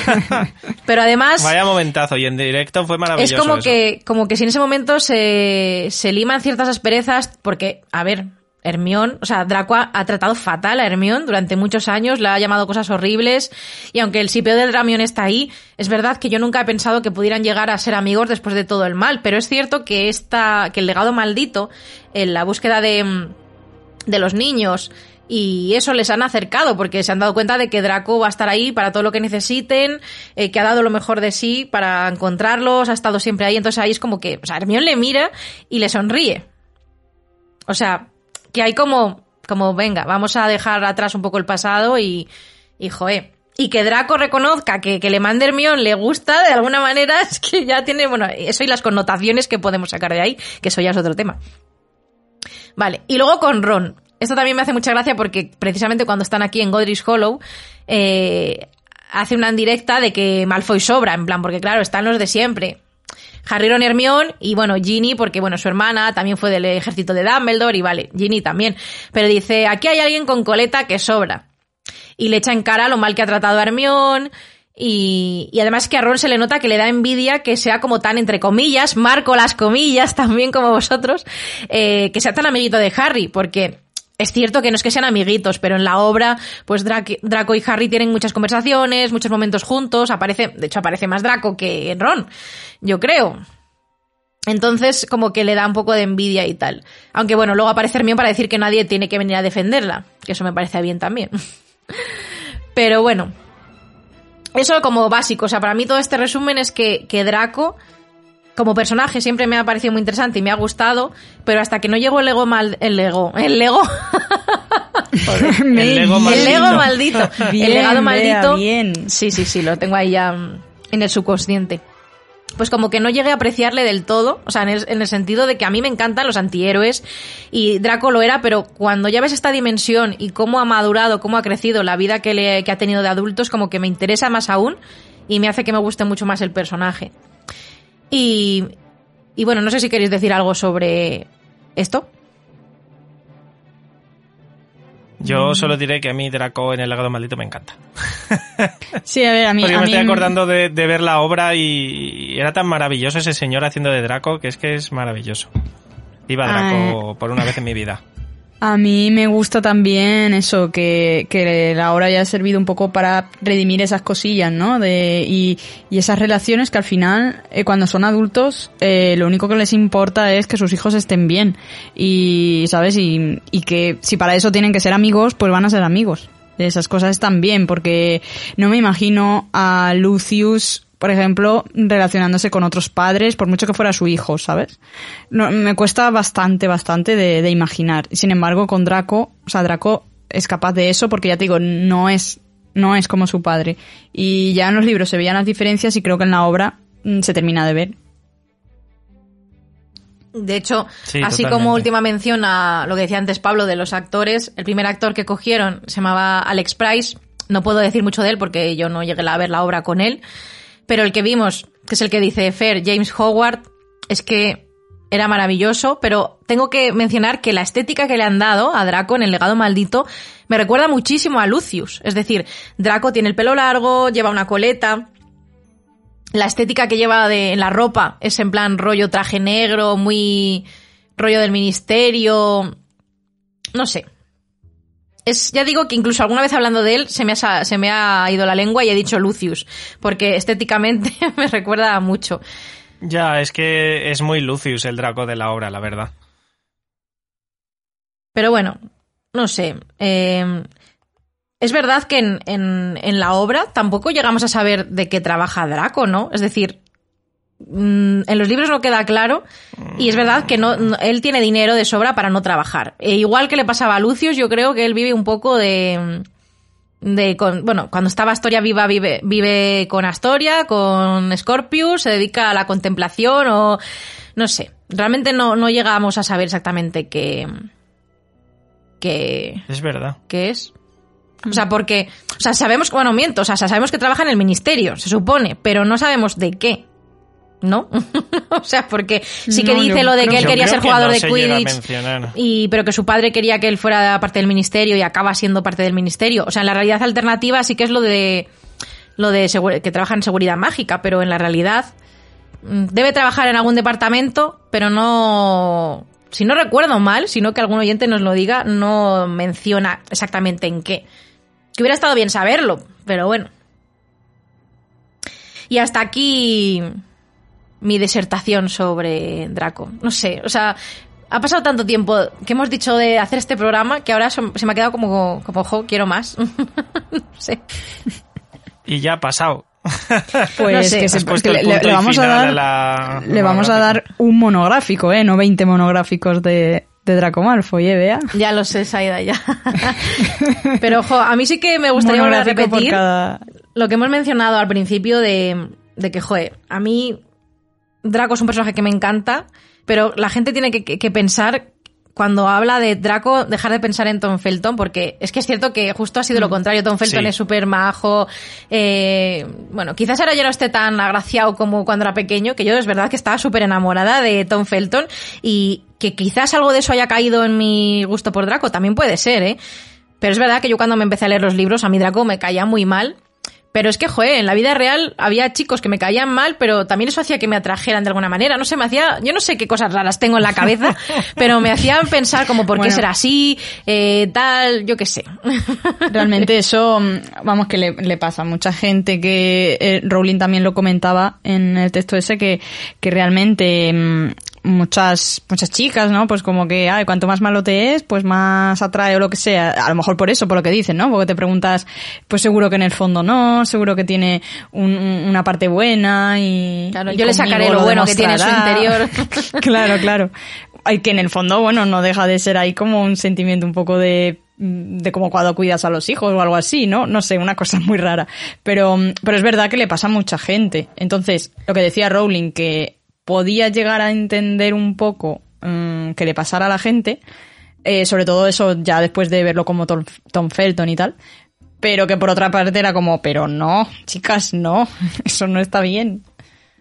O sea que aprovechamos para matizarlo también. Que de hecho creo que no lo hemos mencionado, pero también en un artículo de, creo que era de Pottermore, se menciona el tema de la varita de Draco, que a pesar de que su nombre pero viene de la constelación Sí, del dragón y tal, su, el núcleo de su varita es de unicornio. Y que esto para Rowling fue simbólico porque mm, de, era como una forma de expresar que a pesar de que su nombre habla del dragón, que parece como mucho más agresivo y tal, en su corazón hay algo más puro y más bueno, como los unicornios. Es decir, que la propia Rowling, aunque ha dicho muchas veces que no es que tenga un corazón de oro como a lo mejor mm, podría ser, yo que sé, Hagrid a lo mejor, pero que tampoco es que sea malo totalmente, sino que, que tiene ahí algo. Lo que pasa es que mm, yo creo que no ha tenido a su alrededor el mejor sitio para sacar a la luz ese esa parte buena. Quizás si no hubiera estado en Slytherin lo hubiera sacado, habría que verlo, porque también decir eso significa eh, decir lo que siempre estoy en contra de que parece que en Slytherin se se van los van los malos y no quiero decir eso, pero quizás Claro, no, yo no, no. pienso que tanto Slytherin sino la gente, bueno, además de sus padres, eh, la gente con la que se ha juntado que no ha tenido verdaderos amigos, no sé. No, claro, yo creo que es- está claro que es su entorno, o sea, no, no es la casa, no es Slytherin eh, ni nada de eso, es el entorno que al final es que es lo que, lo que decíamos, si con 11 años eh, tienes esas ideas y, y tal, pues como, ¿cómo vas a hacer? ¿Sabes? Es que es imposible que un compañero de clase que se siente a tu lado, que sea buena, buenísima gente, a ti te cale de alguna forma si tus ideas son mm, racistas, eh, llegas a casa y es lo que ves, quieres que tu padre esté orgulloso de ti y para eso tienes que seguir machacando gente, porque claro, ¿cómo va a enterarse tu padre que eres amiguito de alguien que sea un sangre sucia? ¿Sabes? O sea, es que es, es, es todo su entorno al final, creo yo. Y luego encima ya de adolescente vivir rodeado de mortífagos, convertirse en mortífago también, un poco obligado. Es que claro, con todo eso tiene difícil que es haberse juntado con alguien tipo Harry, Ron y eso. Lo que pasa es que también es cierto que algunas de las características de Slytherin son precisamente las tradiciones, la autopreservación, es decir, justo es una casa en la que yo creo que con los años también se ve Scorpius y Albus en Slytherin y ha cambiado, pero es cierto que es una casa en la que ha ido gente con esas ideas. Entonces, si él mismo se junta en una casa donde hay muchas personas que tienen ese tipo de ideas, las que tiene su padre, me refiero, pues también hace que, mm, que se las crea más, por así decirlo. Y que quizás Claro, a lo mejor claro. en una casa, a lo mejor en Hufflepuff, uh, se hubiera relajado un poquito. Yo creo que eso también es verdad, que podría haber pasado. Tengo ganas de hacer ese what if, ¿eh? A ver si lo hacemos. Sí, sí, sí, tiene que estar interesante. Pues eh, bueno, hasta aquí llegamos con esta recopilación de, de datos, de historias, de trasfondos, de, de- de sentimientos por parte de Beatriz hacia eh, Draco, joven, niño, mayor, o sea, es amor, pasión eh, pura y dura. Y, y bueno, como comentábamos al principio del programa, próximo monográfico, hombre, próximo igual no, ¿eh? pero eh, monográfico de Lucius. O de hablar- Bellatrix. habría que hablar- o de Bellatrix también, es verdad. Pero el de Bellatrix ya lo hicimos. su chicha. Bueno, hicimos de la... ¿No? El de Bellatrix no lo hicimos ya. Hicimos de las hermanas. Pero de Claro, Bellatrix como la- tal. Bueno, la familia Black. Hicimos la familia Black. Claro. Digo, de Bellatrix como Bellatrix Lestrange solo de ella, ¿no? Yo creo, ¿no? No me suena. No, no. A ver, tam- también es No, verdad, no sé. es lo que comentábamos, no es un personaje que a lo mejor por sí solo tampoco tenemos tanta información, aunque gracias al legado maldito, o por desgracia, no lo sabemos todavía, tenemos un poco más de, de contenido. Pero bueno, eh, la cosa es que la parte Al de final Draco- mm, ya nos conocemos. O sea, cada vez que decimos No, de esto no hay mucha chavales, información, chavales, hacemos un programa de dos horas. Chavales, llevamos tantos programas que no nos acordamos que el 1 por 15 es el de las curiosidades de Bellatrix Lestrange. sí. ¿Estás de, O sea, ¿estás de coña? Pues yo estaba. No, no, no. ¿En No serio? estoy de coña, digo, pero si a mí me Tenemos un suena que monográfico habíamos de- hecho el monográfico de Bellatrix. De Bellatrix. ¿Y, ¿Y qué hablamos en ese monográfico? Pues ahora quiero escucharlo. No ahora tenemos que escucharlo, yo no me acuerdo. Queridos Pero oyentes, entonces os al principio que cuando digo o de Bellatrix, mm, me van a matar algunos.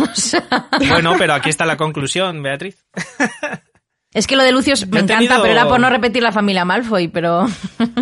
Yo cuando Por lo, favor. cuando Bueno, lo hemos, a hemos hecho, a descansar ver, un poquito. hemos hecho un monográfico de Draco, hemos hecho un monográfico de Narcisa y hemos- se puede hacer un monográfico de... Bueno, a lo mejor de la familia Malfoy, ¿no? Y hablamos también de Abraxas, que se le menciona Claro. por ahí. De.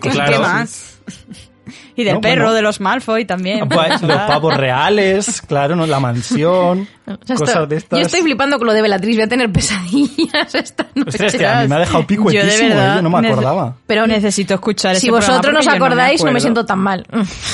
No, no, no o sea, me acuerdo. o sea, lo, lo gordo es que a lo mejor al principio del programa hemos dicho, ah, uno de Bellatrix y tal, y, y había un oyente convulsionando en su casa. Es que diciendo, yo también "El me lo uno- imagino". El 1 por 15, o sea, el 1 por 15 fue de, de Bellatrix. Y nosotros Es que aquí todo felices. Hablamos de tantas cosas que ya a veces como que se Sí, te va un poco la pinza. que sepáis, que sepáis que van a llegar un montón de, de mensajes de estos de o de Evox o por el Discord o tal, antes de terminarse el programa, ¿sabes? Ya diciendo, oye, que sepáis, no he terminado el programa, pero que sepáis que hay un monográfico de tal. vale, nos hemos dado cuenta tarde, pero... Lo siento, Necesito nos saber hemos de qué hablamos. No volverá a ocurrir. Sí, sí, sí. O sea, a, a lo mejor lo, lo- no nos, imaginaos que no se No da cuenta acuerdo. hacer, lo volvemos a hacer la temporada que viene y contamos cosas totalmente distintas. No, no tiene nada que ver. Podría haber ¿Te pasado. imaginas? Hubiera sido muy guay. Podría Esto va a ser como el como el 1, 2, 3, ¿no? Que Campani se acabó, como repitamos un programa. por va- 25 va a ser preocupante. pesetas, por 25, 25 pesetas, ¿qué programa no habéis hecho eh, en la historia del programa? Pero bueno, eh, como digo, el, el de Draco ha quedado yo creo que bastante completito. La verdad es que ha estado chulo. Y, y bueno, pues eh, ahora ya vamos a ir arrancando esa parte final del programa, que en este caso nos llega con ese premio Celestina Warbeck, esa mención de Wizard Rock, eh, que le ha tocado además de forma totalmente aleatoria, tengo que decir, y no me decepcionó en absoluto con su elección, porque ha sido para Bea que nos vas a hablar de I Couldn't Kill Albus Dumbledore de Draco and the Malfoys, como no podía ser de otra manera. Efectivamente. A ver, es cierto que ya he puesto este grupo, que ya sabéis quiénes son, pero es mi grupo favorito de Wizard Rock, eh, queda perfecto para el programa de hoy, y encima esta canción que trata un poco, pues, sobre su lucha interna. Eh, tengo una misión que es matar a Albus Dumbledore, pero en el fondo no quiero hacerlo, y, pero me lo han ordenado, y, pero no quiero matarlo, o sea, el título lo dice todo, básicamente. La canción está en el disco del mismo nombre de 2006, que es donde están otro, para mí, de los grandes temazos, como Potions Yesterday, My Dad is Rich o Voldemort is Awesome. Y nada, de hecho, si lo queréis escuchar, pues YouTube, Spotify, ya sabéis. Y nada, ahí va.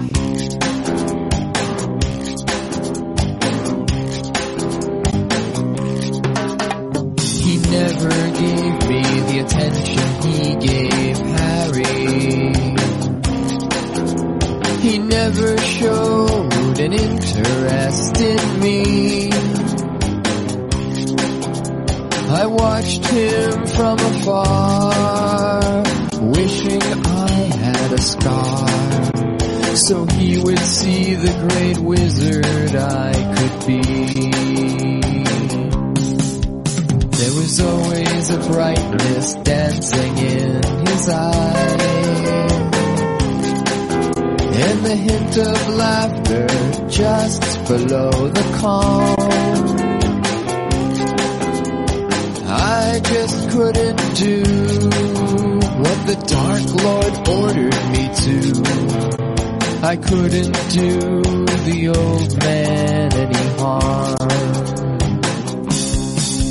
No, I couldn't kill Albus Dumbledore.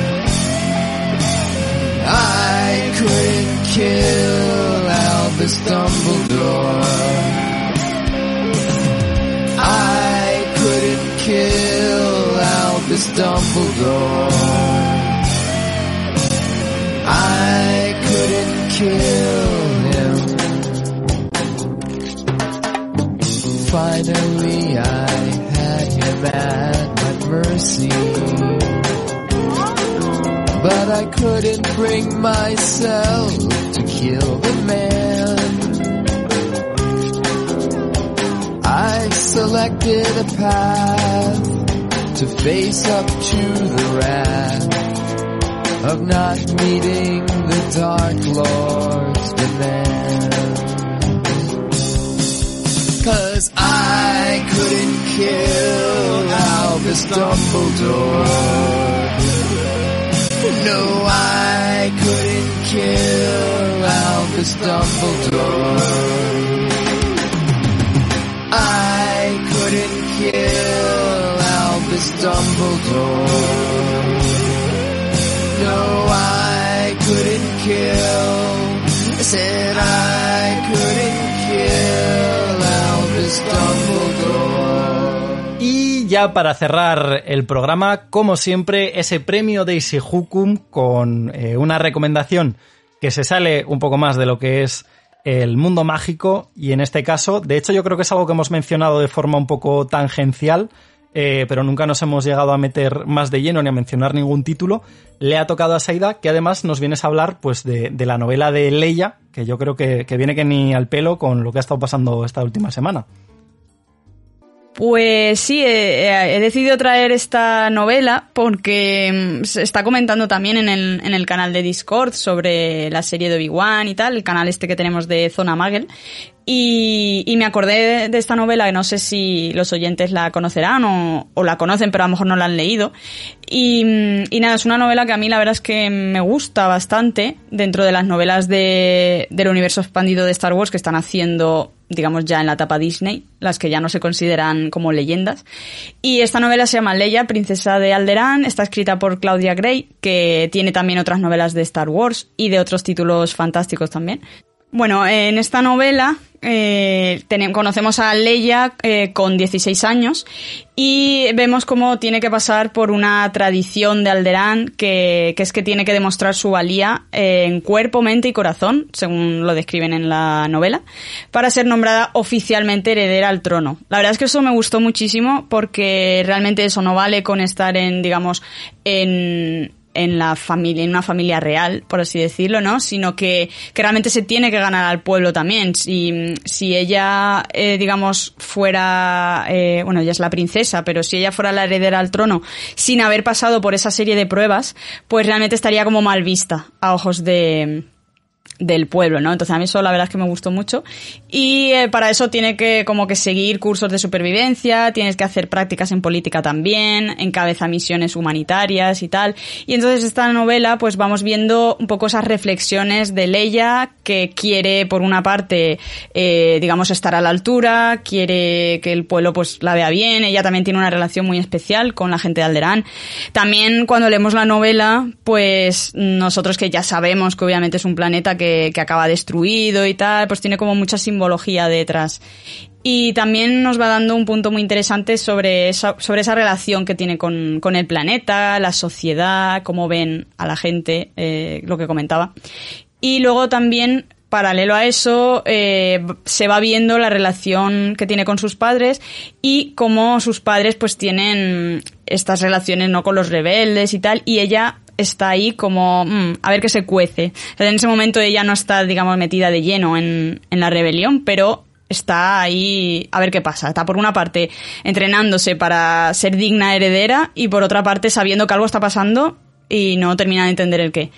Y también quería matizar que esto es una de las cosas que más me gustó de la novela, es que tiene algunas escenas que nos conectan con personajes del episodio 1, no voy a decir cuál, eh, ya cuando la gente lo lea, si eso, o si lo leen y no recuerdan ese personaje o lo que sea, pues lo podemos comentar también, pero es un momento muy guay que, que es una escena en la que este personaje, claro, al conocer a Leia, mm, le choca muchísimo porque eh, está prácticamente viendo a Padme. Entonces, claro, eh, Leia se incomoda porque ese señor le esté mirando como raro pero a nosotros, tal y como nos lo describen, nosotros que conocemos el personaje, sabemos que ha conocido a su madre, Leia no lo sabe, entonces el libro te lo describe desde el punto de vista de Leia. Y la verdad es que esa escena está muy guay, porque tú como lector sabes muchas más cosas. Y no sé, vas entendiendo a Leia y, y yo creo que está muy guay, sobre todo, pues bueno, ahora que estamos viendo la serie de, de Obi-Wan, que estamos conectando también, pues eso, personajes que ya han salido en las precuelas y en la serie mmm, de toda la vida de Star Wars, pues yo creo que puede ayudar muy bien a conectar con eso. Y nada, y también echarle un ojo a la serie, ya de paso si, si no la habéis visto. Que bueno, con el universo de las novelas, eh, también recomendación que la gente no se agobie, ¿vale? O sea, quiero decir, si se quieren meter Bueno, en, claro. en la- en las novelas de Star Wars, que no se agobien, que cojan, aprovechando que hay algunas de personajes o de eventos Sí. muy concretos, pues que cojan el que más les llame la atención y que vayan arrancando por ahí, porque eh, puede, puede resultar un poco, eh, yo creo que la palabra es agobiante, ¿no? Un poco como demasiado. Sí, un poco abrumador si uno piensa, madre mía, me tengo que leer todas las novelas. Mm, no, en absoluto. De hecho, yo lo que recomiendo es suponiendo que le interesa Star Wars, claro, porque si a lo mejor solamente vale veo las pelis y ya está, pero si de verdad es un mundo que te llama la atención o algunos personajes o tal, pues sí que recomiendo que se vayan leyendo pues esas novelitas que empiezan y acaban. Al final prácticamente todas son así. Sí que hay algunas que tiene la trilogía, por ejemplo, de consecuencias, sí que tiene tres partes y tal. No es necesario, si no te interesa demasiado, meterte con eso, pero si te interesa Tarkin o te interesa, por ejemplo, la película de, de la película de Rogue One, tiene también la novela de catalizadores brutal para enlazar con la película de Rogue One, pues ese tipo de novelas en esos casos sí. Y la de Leia, pues sí que si te gusta el personaje, o te apetece mm, eso, meterse un poquito más en conexiones con las precuelas y tal, pues es otra que también recomiendo. Pues eh, yo creo que... ¿Alguno la ha leído, aquí- por cierto? No, yo no. por. Me, me puse a leer alguna novela, me pillé la de Un Nuevo Amanecer, creo que es, ¿no? La de Canan Jarrus y, Sí. y era Sindulia. Y luego creo que... Bueno, me leí la primera parte de la trilogía hasta que comentabas antes, pero ya como... Se, me hacía como muy grande, ¿no? Ya es como demasiada expansión del universo para alguien que realmente, como es mi caso, solo he visto el universo audiovisual, series y películas y, y algún cómic. Entonces, eh, bueno, se me hizo un poco grande y ahí ya eh, corté un poco y luego tengo alguna pendiente tipo Ahsoka y cositas así, pero ya como cositas sueltas. Por eso digo que la gente que no se agobie, ¿vale? Que, que se puede ir poco a yo- poco. yo doy fe de que no es necesario en absoluto. Como si solamente te lees esta novela y no conoces nada más de, del universo expandido sí, sí. de Star Wars, tampoco pasaría No sé nada. si te acuerdas, Saida, que me la, me la compré en el Celsius el año pasado y todavía no me la he leído, pero bueno, ahí la tengo. la de Leia. Bueno, nunca será mal momento. Yo llevo un, re- llevo retraso serie. con los libros que tengo comprados que mejor ni lo cuento que me da vergüenza. Bueno, eh, mi pila de repente de, de lecturas también ha crecido exponencialmente y tengo miedo. O sea que I feel you. Sí, la palabra es miedo. miedo y vergüenza. Yo creo, en el, en el fondo está bien, ¿no? Es como nos gusta leer tanto que, que no tenemos tiempo suficiente como para leer, pero luego realmente eh, es un poco, un poco caótico el intentar hacerse con todo. Bueno, es que a mí también me pasa que a veces me cojo libros y que luego a lo mejor llega uno nuevo y por lo que sale doy prioridad antes que a otros, aunque Claro. llevan más tiempo, en- más tiempo en la pila, porque me apetecen más, porque yo siempre digo que cada libro tiene su momento. Y, y hay libros que a lo mejor luego te los lees y te encantan, pero no les ha llegado el momento en el que sientas que te apetece Claro. leerlo, no sé. Pero bueno, Pues, pues bueno, yo creo que hasta aquí llegamos con el programa de hoy. Ha quedado completito, ha quedado largo, ha quedado eh, intenso. Y, bueno, pues nada más, que, que muchas gracias de verdad a todo el mundo por estar ahí, eh, por, por apoyarnos en redes sociales. Todo el mundo sigue siendo bienvenido en Discord, eso que vaya por delante. Y, y nada más, lo dicho. Muchas gracias por estar ahí. Nos vemos en el próximo programa. Disfrutad, sed felices, quered a vuestra gente. Y, y ahora ya nos escuchamos en el próximo programa. Adiós. Adiós, hasta oye, gracias por acompañarnos. Monográfico de Lucius.